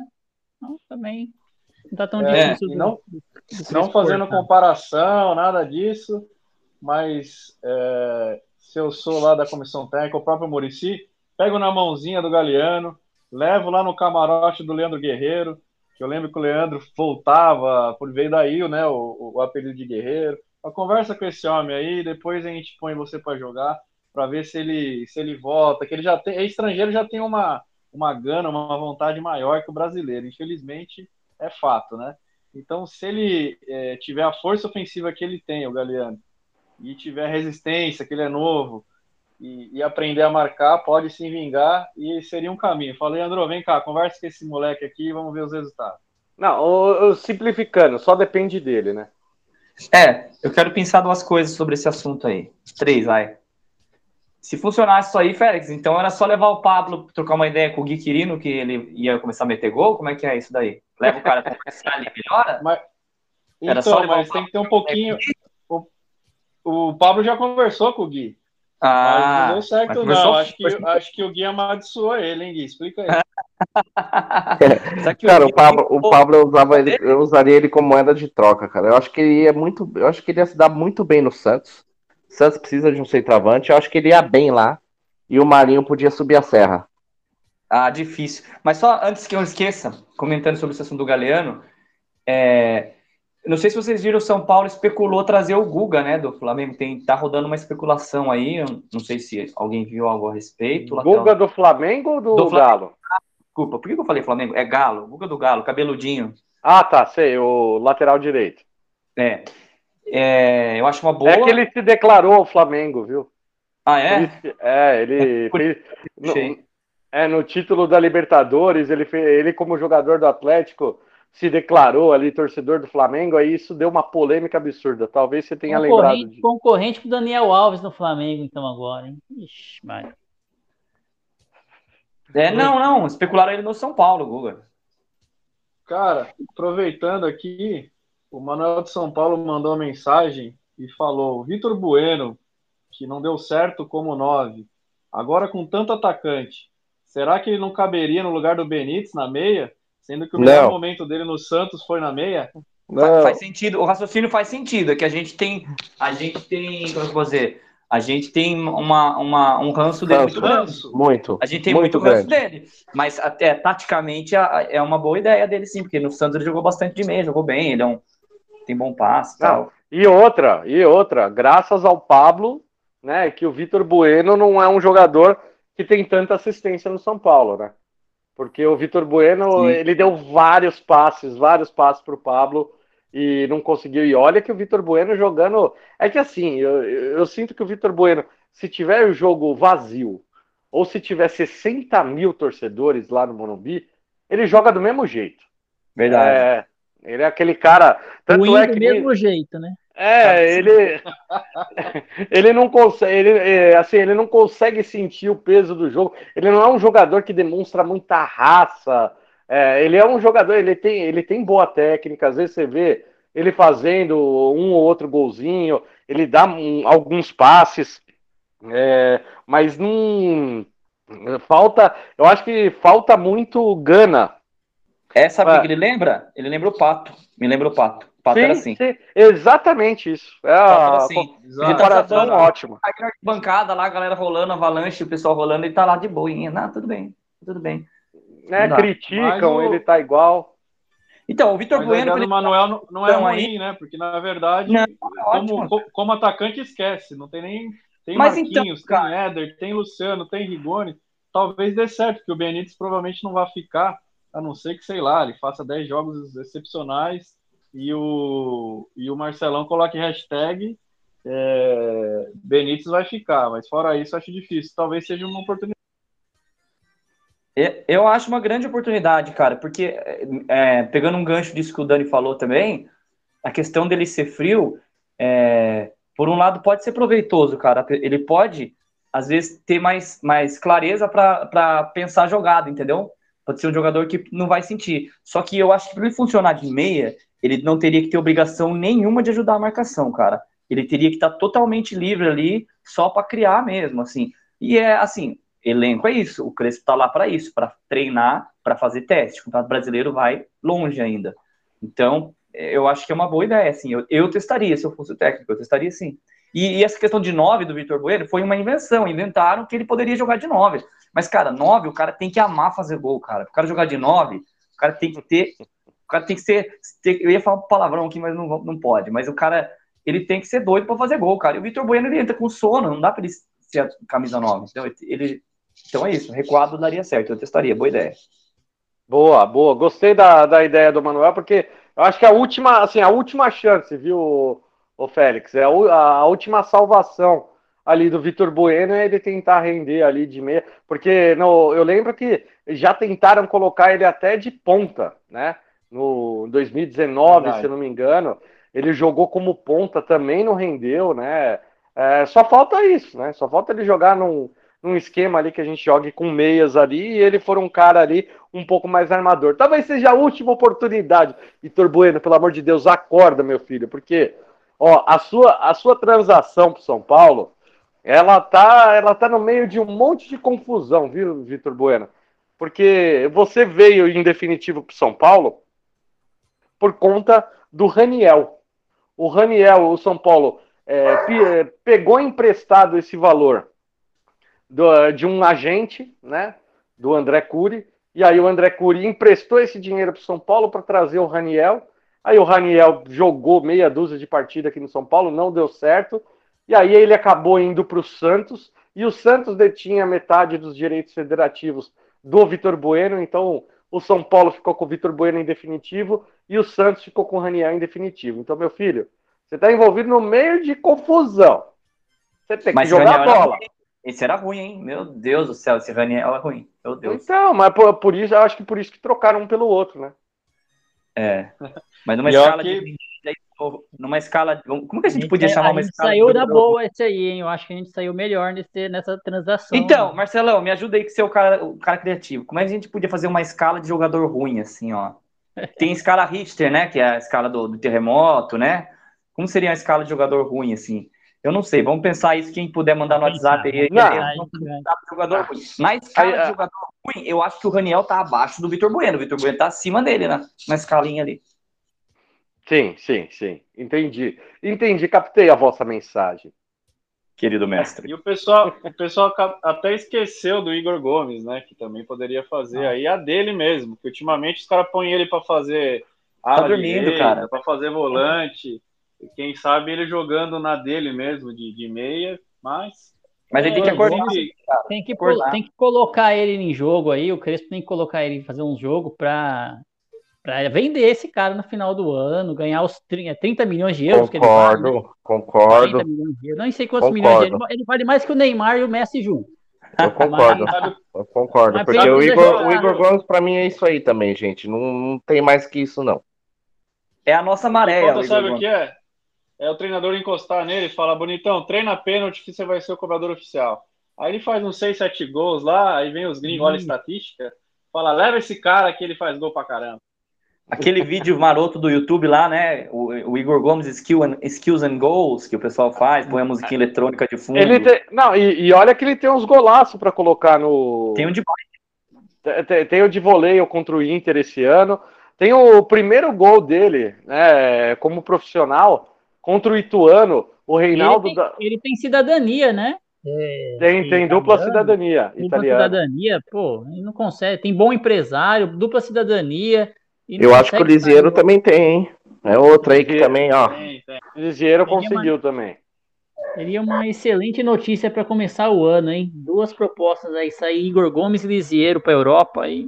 Aliás, vamos aproveitar e fazer isso daí para a gente poder, tamo, temos que finalizar ali, estamos chegando ao final do programa. Vamos fazer uma análise ali. Quem, quem vocês dispensariam do elenco hoje? Ó, é, assim, eu dispensa, dispensaria. É, é, não, é que a gente precisa entender.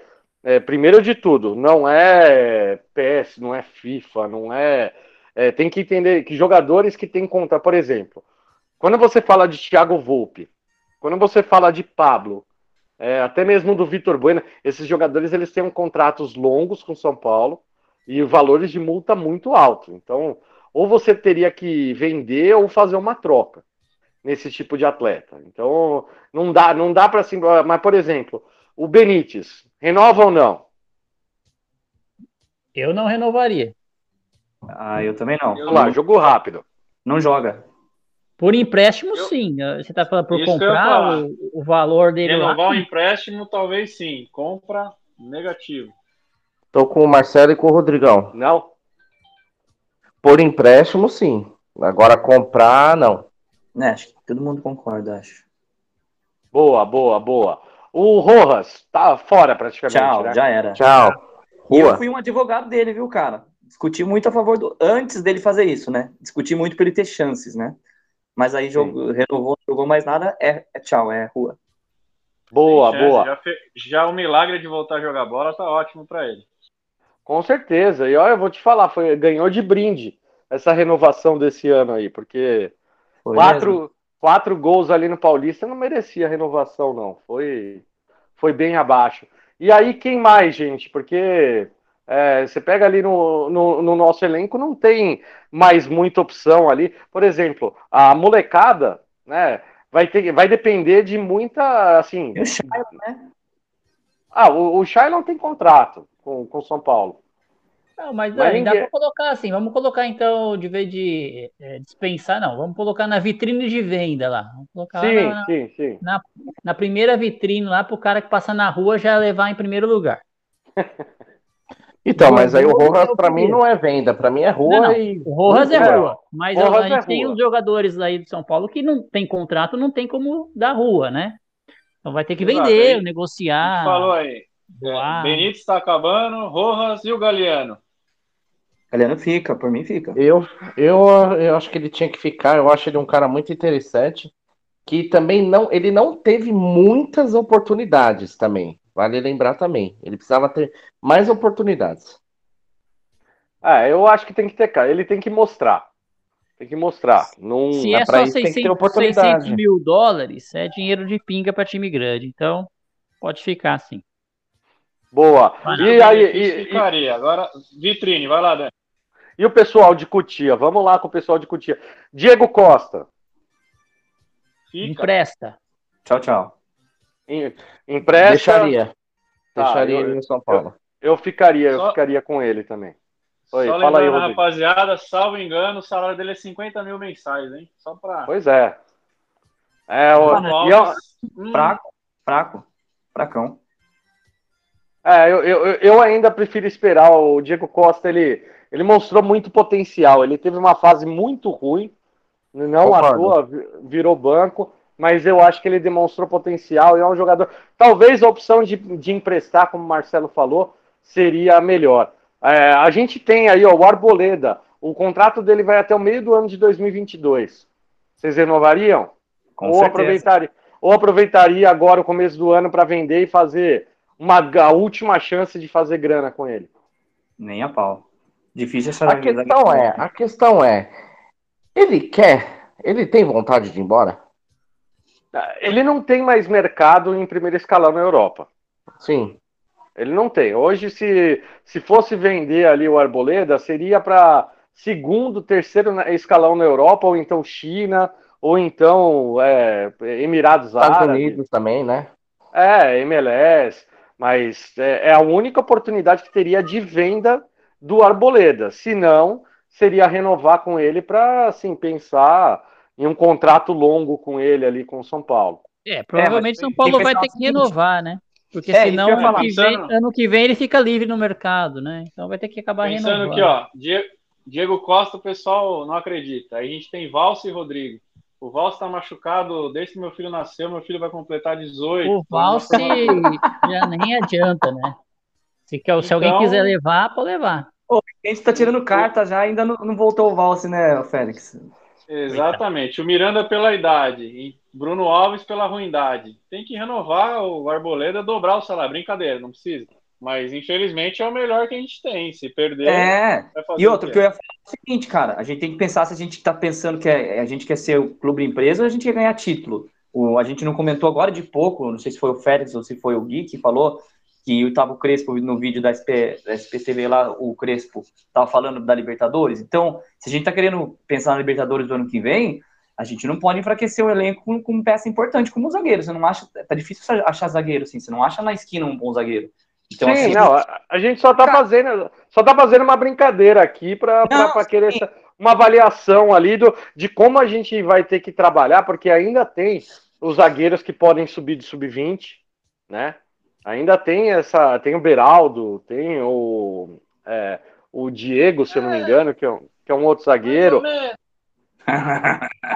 Não, mas é, é que são jogadores novos, jogadores jovens, e o São Paulo está fazendo toda uma reestruturação, gente. Sair, é, to- todo, todas essas decisões que tiveram durante, durante essa temporada, elas vão, assim, vão onerar a folha de São Paulo durante muito tempo. Porém, em compensação, o São Paulo não vai ter mais aqueles salários acima de milhão. Hoje, o maior salário do, do São Paulo é o Thiago Volpe. O quê? Meu. Deus, pior que é verdade. Mal gasto, mal gasto. E o segundo É. maior é o do Pablo. É o do Miranda. O É o terceiro do do Miranda. Vitor Bueno. Olha que coisa bonita. Para, vocês estão falando sério, não é possível. Quarta Não, do não, Reinaldo. Oxi, o- mas aí. O, o, quar- o quarto é do Reinaldo, mas o segundo maior salário. Segundo e terceiro é Miranda e Éder. Éder, nossa. É, o Éder que tem renovação automática que passa de 600 para 700 conto ali no, no ano que vem. Então é. Esse negócio de Seguindo o renovação automática vamos lá, também é nada. Vamos lá, vamos lá, vamos seguir. Lateral direita, Igor Vinícius e vamos colocar o Galeano de lateral direito agora, que é o que a gente tem. E o Orejuela. Vamos O lá. Ela dá Orejuela, devolver?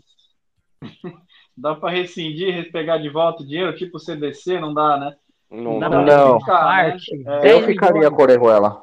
10 milhões Vai a gente que ficar. devolve. Eu ficaria É, com ele, não venderia, não. É, vai ter que ficar. Não- É, Quem não- que vai comprar? Os três, os três. Igor Vinícius, pra mim, eu acho que tem que ficar também, porque a gente não tem opção. É, E aí- olha, Ficou, ficou. Alguém discorda aí? Não, Cara, não, É, fica. no momento de hoje, se se eu te responder hoje, fica. Mas eu acho que dá pra olhar pro Sim, mercado. mas, mas é uma posição que a gente pode olhar para o mercado, eu concordo. Esse próprio que o pessoal especulou é mais bola que ele, jogaria fácil. Quem? Esse Guga aí que o pessoal especulou. Ah, o Guga? É, mas o Guga ele tem, tem um salário bem alto também. Tem que, tem que cuidar também disso, né? O São Paulo tá buscando reduzir a folha também, né? o Guga ganhou o Roland Garros, né? Então ele deve É. ganhar bastante. Tava demorando pro Marcelão soltar mais uma. La- um lateral quadril também, né? Lateral esquerda, gente. Reinaldo, é, Wellington e Patrick. Para mim, eu acho que fica os dois e que eu poderia vender o Reinaldo para a Arábia, viu? É, se, porque o Reinaldo ele tem um contrato do São Paulo até 2050, não sei, cada vez eles renovam o contrato para ele por uns 5 anos, né? Sim.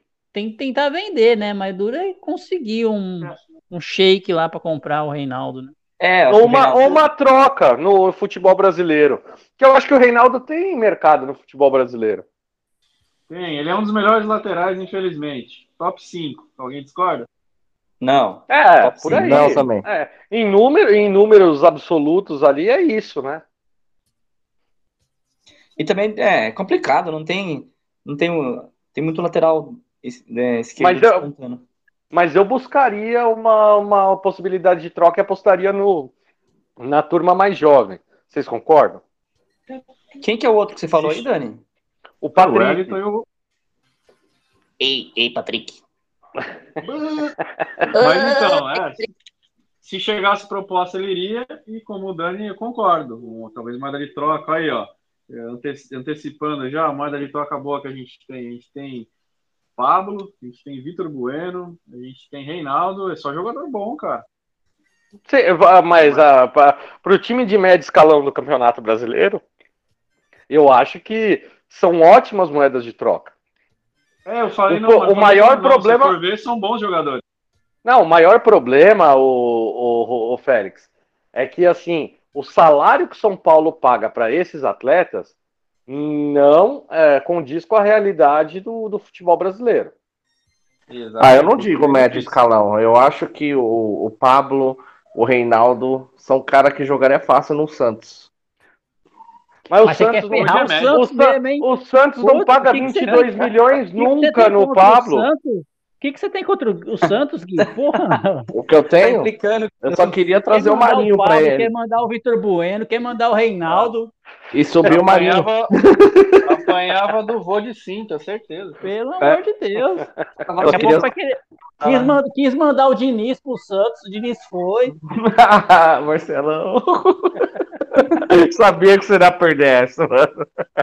Ah, eu Vamos queria lá. só subir o Marinho aqui, pô, pro São Paulo. Ah, cara. No, no meio de campo, eu acho que é unanimidade, ninguém renova com o William, né? Quem é o William? Pois é, Não, é um Muito, cara. muito Contrataria pelo o William. salário, né? É muito pelo salário salário também. Ah, E não vai ter espaço pra né, jogar falar também. verdade. né? Ele, ele É. Não, não, já era, já deu. Ali pra ele não, Ó. não vai rolar. Só que uma coisa agora que eu quero saber de vocês. Luan recebeu sondagem aí. Bem provável que venha uma proposta em janeiro para ele. Venderiam ou não? Sim, venderia. Aí Eu não venderia. Eu não Aí venderia. é complicado, é bem complicado. Bem Ah, complicado. dependendo do valor, tem que vender, cara. É a hora. Porque aí não vende, aí fica, aí fica e perdeu a oportunidade. Aí vem Né, o Ah, daquele mas, Vitor valor. ah, mas ô, ô, Gui, ô, Gui, eu vou te falar uma coisa a respeito do Luan, que eu acho assim, na minha opinião, ele é um dos candidatos a poder virar ídolo de Cutia. Porque o que esse moleque, desde quando esse moleque chegou no São Paulo, sempre trabalhando quietinho, buscando a oportunidade dele, virou titular, banco, titular, banco, entra técnico, sai técnico, ele sempre tá lá respeitando São Paulo e depois da declaração que ele deu, após ganhar como melhor jogador, uma baita diretaça no meio do queixo do Daniel Alves, É, essa foi Fala- boa. falando que nenhum atleta é maior que a instituição São Paulo Futebol Clube, e ele é um atleta que ele vem é, tendo a valorização do clube, é, já teve duas renovações de contrato, é um jogador que jamais desrespeitou a nossa instituição. É, eu acho que a- a é é um candidato ali que, a partir do momento que o Luan, é, come- se o São Paulo embalar ali de vez ali, fazer grandes atuações, eu tenho certeza ali que o, o Luan ele vai, ele vai virar um cara muito querido. Ele já é muito querido pela torcida. Então, é, Eu concordo, é, viu, Dani? oi, pode eu, falar. Eu acho assim, eu concordo com você plenamente. Eu acho o seguinte, é, a gente tem uma previsão lá de 100 milhões de vendas, né? E eu acho que não vai ser o Luan. Eu acho que, que vão compor aí, talvez, com o Lisieiro, o Sara, até mesmo Igor o Igor Gomes, aí dá Gomes. para segurar. É. Mas assim, se não chegar proposta para ninguém, para o Luan, se tiver que bater os 100 milhões lá, se for algo próximo já com o que já vendeu, ele vai sair. Não por por questões de ah, ele tem que sair porque vai virar um outro Wellington, ou sei lá, algo do tipo. Não, não, não. É porque, infelizmente, funciona assim, né? O mecanismo. Mas eu acredito Sim. que não vai sair, não, agora, porque tem mercado mais pro Igor Gomes, pro Lisieiro, até pro Sá. Mais fácil de enganar esses caras, hein? Exato, exato. É, eu acho que eles têm mais mercado até mesmo porque é, o Luan, ele hoje ele faz, é, como, como a gente comentou, né? Ele faz uma função ali mais de camo de guarda e, e essa função ali ela não é tão valorizada ali, principalmente na Europa, né? Que é o foco do, desses atletas de Cutia. É, ele, ali sempre busca um jogador que, que façam mais, eh, mais posições, que trabalhem em mais funções ali, não necessariamente joguem tão defensivamente. Então, eu acho que Gabriel Sara, Igor Gomes e o até o Nestor, né? O Nestor, eu, assim, foi um Bem milagre. Foi um milagre é, o São Paulo conseguir renovar.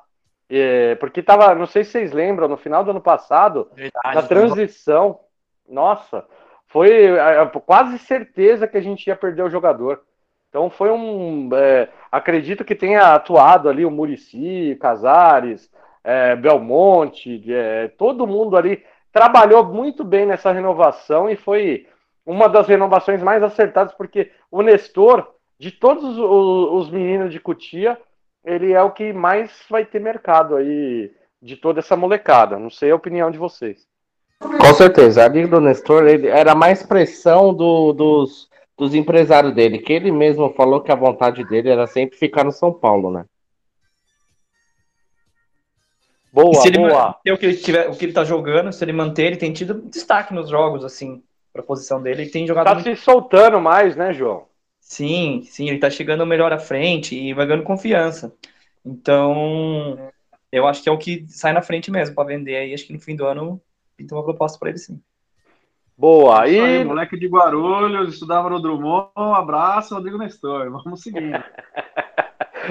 Boa. Então, ó, Benítez, a gente já falou também que não, não, não exerceria de a compra, né?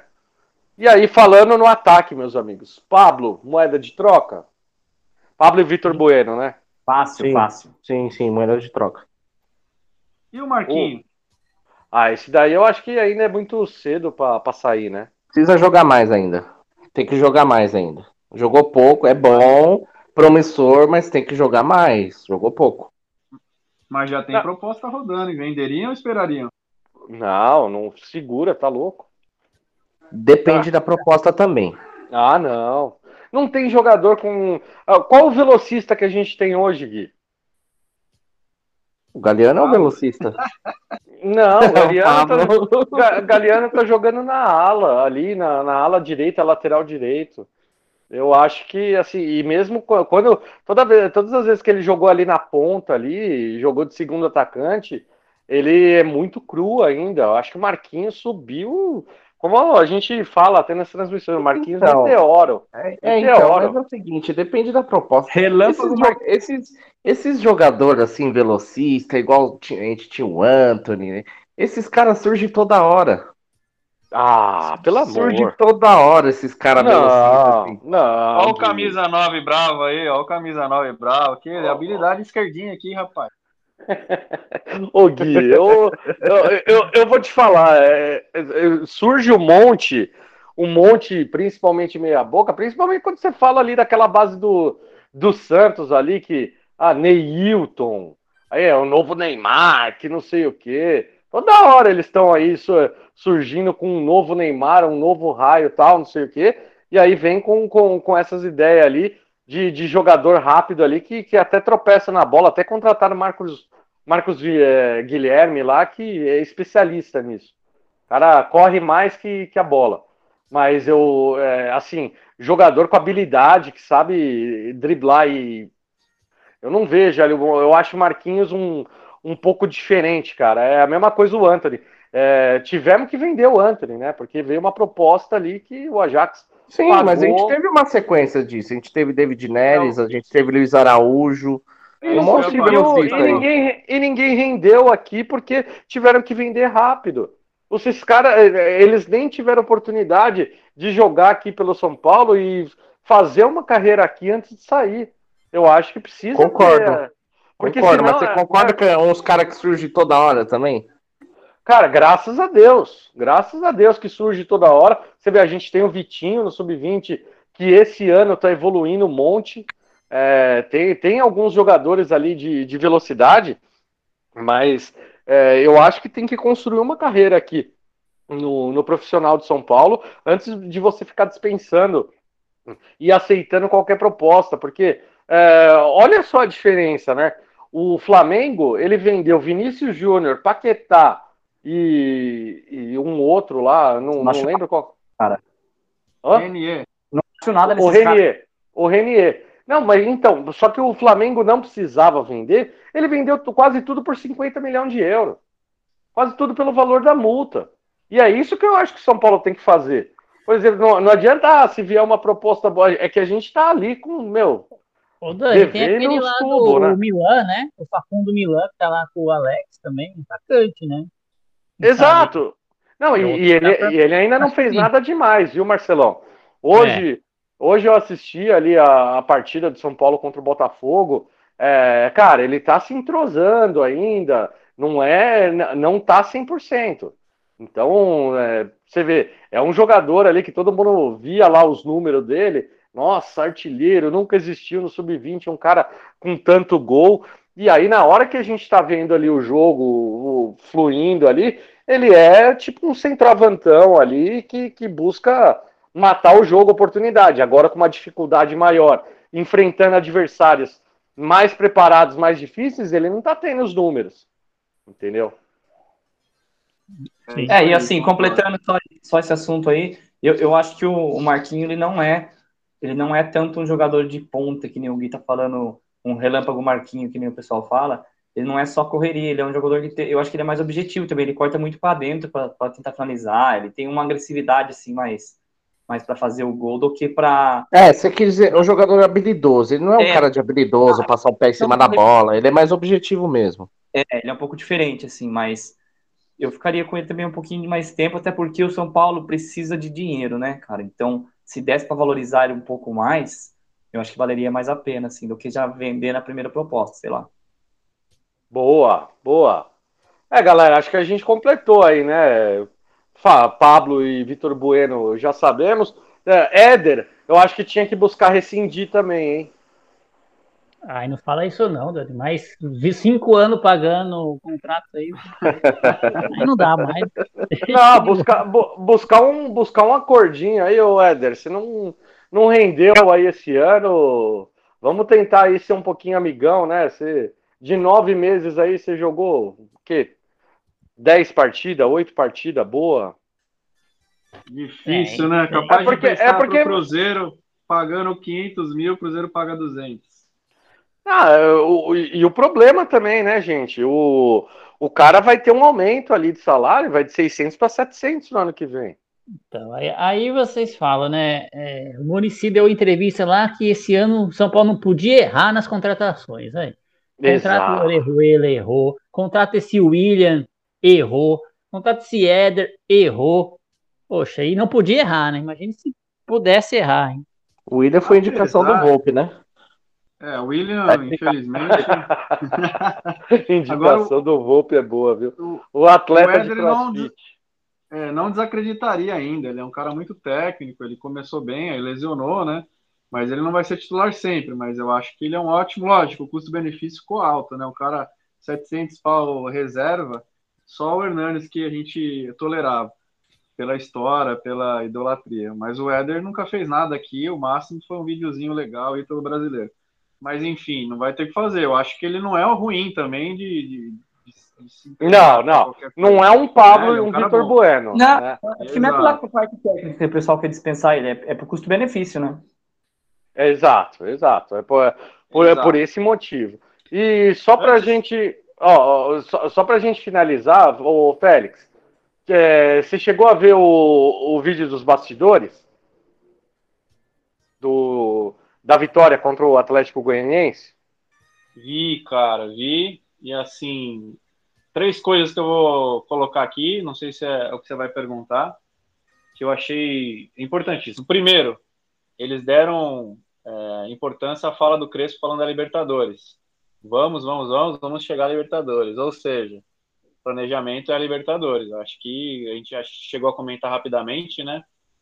Pressionando o Crespo para ele chegar na Libertadores, porque o São Paulo precisa do dinheiro, principalmente. Outra coisa, Miranda, cara. Isso sim, viu, Batuqueiro? Isso sim que é um cara é, de grupo, que é um ídolo. O cara não poderia, não podia jogar ao invés dele ir pro pagode com, a- com os amigos, não. Ele tava lá no começo, no meio e no fim, dando é, apoio, a palavra de apoio do capitão. Ele é o cara. E depois, o Luan, né, cara? O Luan, você vê que no começo dos bastidores ninguém ali, não tem muitas imagens dele, só depois no final, porque ele foi o melhor jogador da partida. Eu acho muito legal essa ascensão de novamente dele. Tava mal, Então, importantíssimo foi isso que, que me chamou bem a atenção nos bastidores.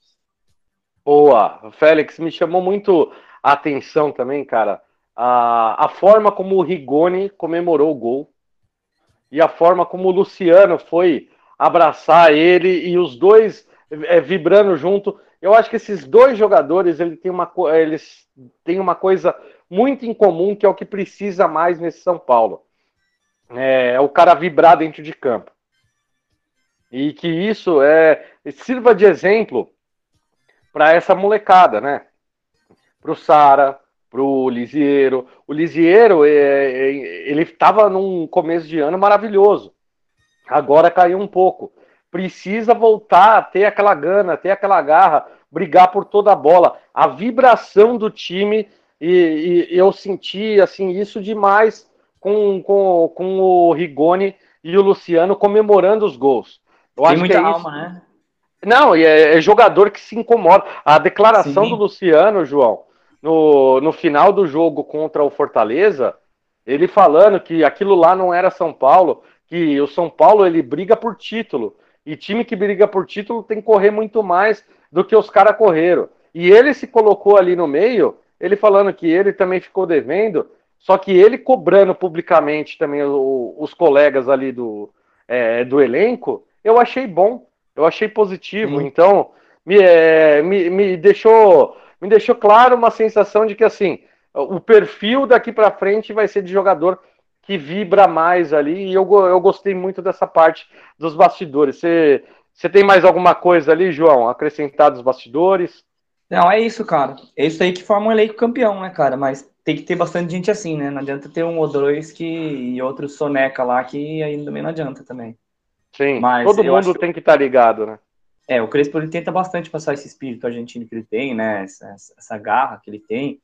E o São Paulo, acho que num determinado momento acabou perdendo isso um pouco. E a volta do Luciano, acho que eu acho que ela ajuda muito nisso, porque ele, todos os clubes que ele passou, ele sempre foi muito dedicado. Ele é um jogador muito de coração, assim, né? E eu gosto de jogador assim. Por isso que eu queria. É, com certeza, com certeza. Aliás, o, o Gui, o, você, né, especialista da posição, sabe da importância do, do Luciano voltar a marcar gol, né? Ele teve dois gols anulados contra o Fluminense, sofreu o pênalti, estava precisando desse gol.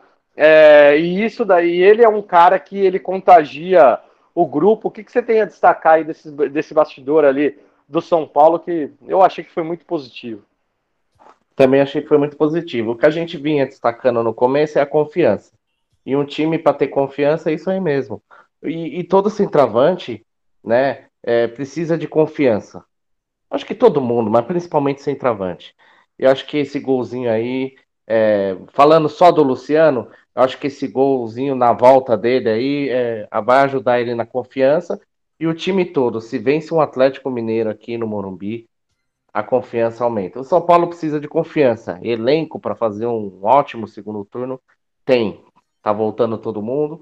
Eu acho esses o, o bastidor mostra isso, mostra um, um, não mostra um elenco rachado, né? Não mostra um elenco é, que quer derrubar técnico. Eu acho que mostra um elenco que, que quer brigar, quer buscar e quer chegar.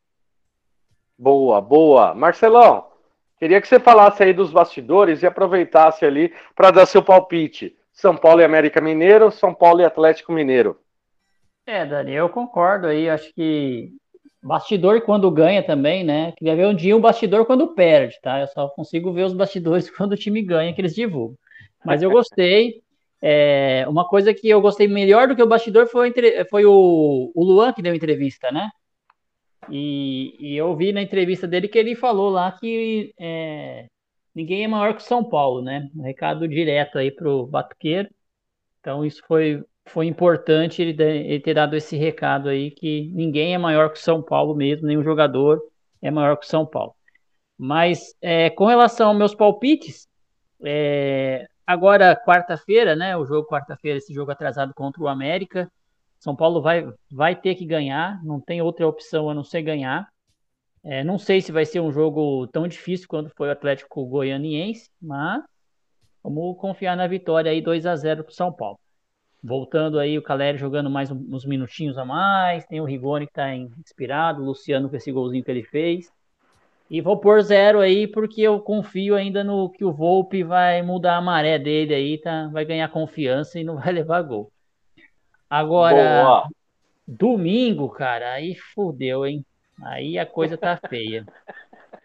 Porque os caras não vão querer perder ponto pro São Paulo de jeito nenhum. O time dos caras é muito mais qualificado com a gente, então eu ficaria contente com um empate em um a um pro domingo que vem. Se vier, eu tô já comemorando. Show de bola, show de bola. Gui, seus placares. São Paulo vence América Mineiro por 2 a 0 Eu tô com você, Marcelão. E domingo é o seguinte: nós vamos ganhar do Atlético. Tem condição de ganhar do Atlético aqui no Morumbi, sim. É 1 a 0 Boa. João. Ganha e ganha, ganha e ganha. Ganha, ganha quarta, ganha domingo. Vamos pra cima. Boa. Você, Lucigol vai voltar a brilhar. Lucigol. Amém. Que, que, que ele faça gol contra o Galo e que dessa vez não tenha VAR para anular, né? Tem essa, né? Tem essa daí, né? Você, E nós vamos Félix. tomar discordar do Oi? Marcelo. Rapidinho antes do Félix, vou discordar do Marcelo. Vamos tomar gol. Vamos tomar gol. Mas vamos ganhar. Meu Deus. Meu Deus. Você, Félix. Vamos lá, eu tô aqui com o Juvena, um dente de leite, Vicente, de 4 anos, e ele vai dar o palpite de hoje. Vicente, São Paulo e América Mineiro, quarta no Morumbi. Quanto vai ser? 2 a 0 2 a 0 pra quem? São Paulo. Ah, tá certo. Ah, E- meu Deus. E quanto ao Atlético Mineiro? No Morumbi também. 1 a 0 Pra quem? São Paulo. Tá certo. E só pra finalizar, Dani, qual o jogador que você mais gosta? Qual o melhor jogador de São Paulo? Rigoni. Boa, Que moleque. E o, e Sabe o pior tudo, hein? jogador? Que- Sabe? Pablo, por quê? Porque ele é do gol. tá aí a opinião. Tá contratado para Tricolor FC, viu? Vai fazer jogo junto comigo aqui. Show de Grande, bola. Então tá grande. Grande Vicente, um beijo aí para ele, viu, Félix? Parabéns aí.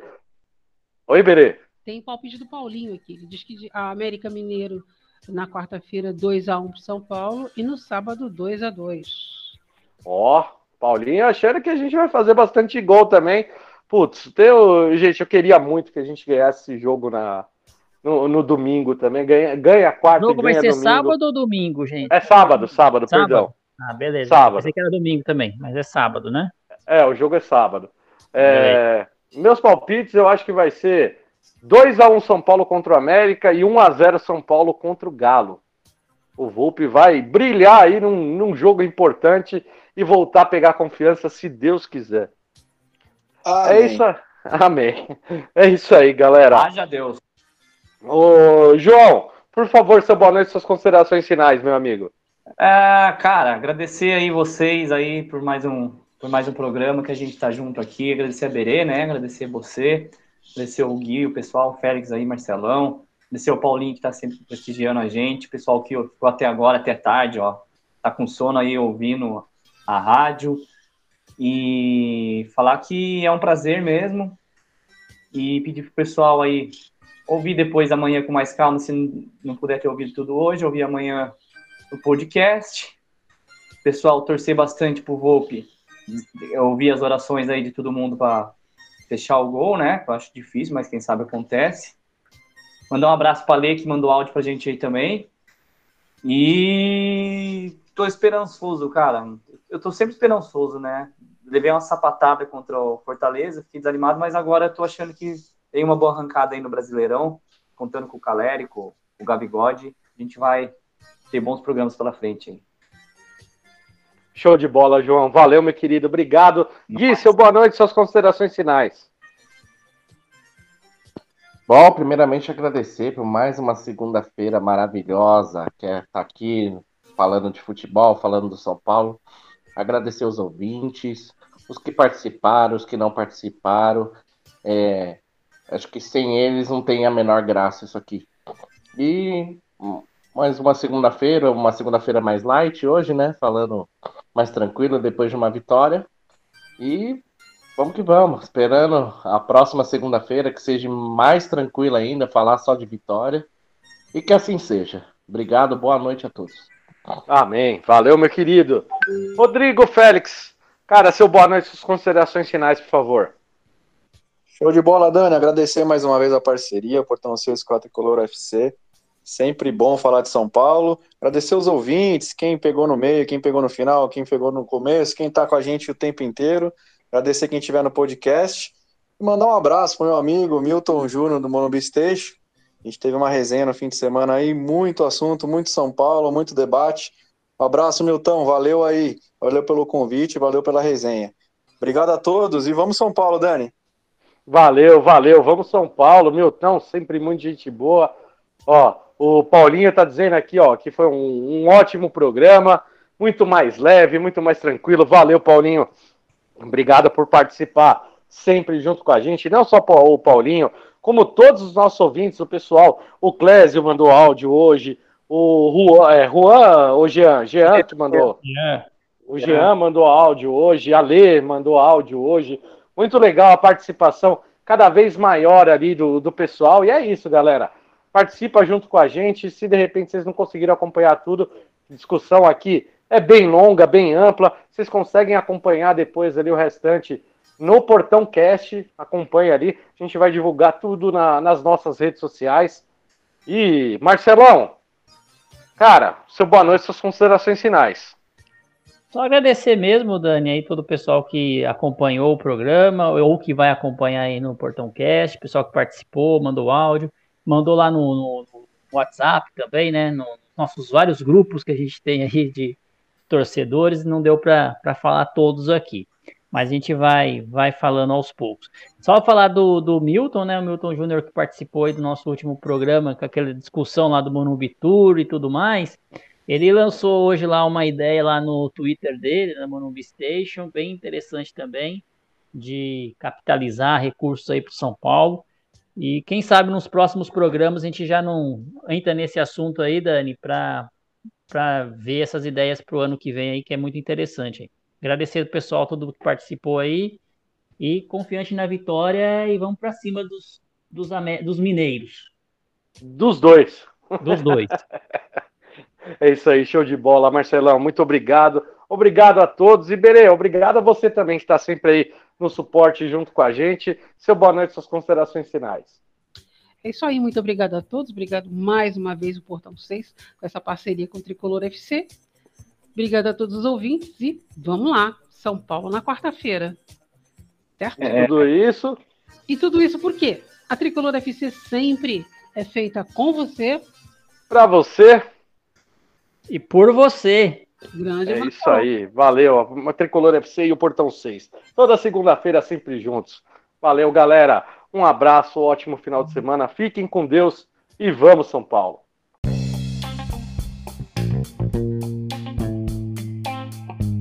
E assim terminamos o episódio de hoje do Portão Cast. Não esqueça de assinar o Portão Cast no seu agregador de podcast. Se tiver críticas, elogios, sugestões do episódio de hoje, utilize nossas redes sociais no Twitter, Facebook e Instagram. Saudações tricolores e até o próximo episódio.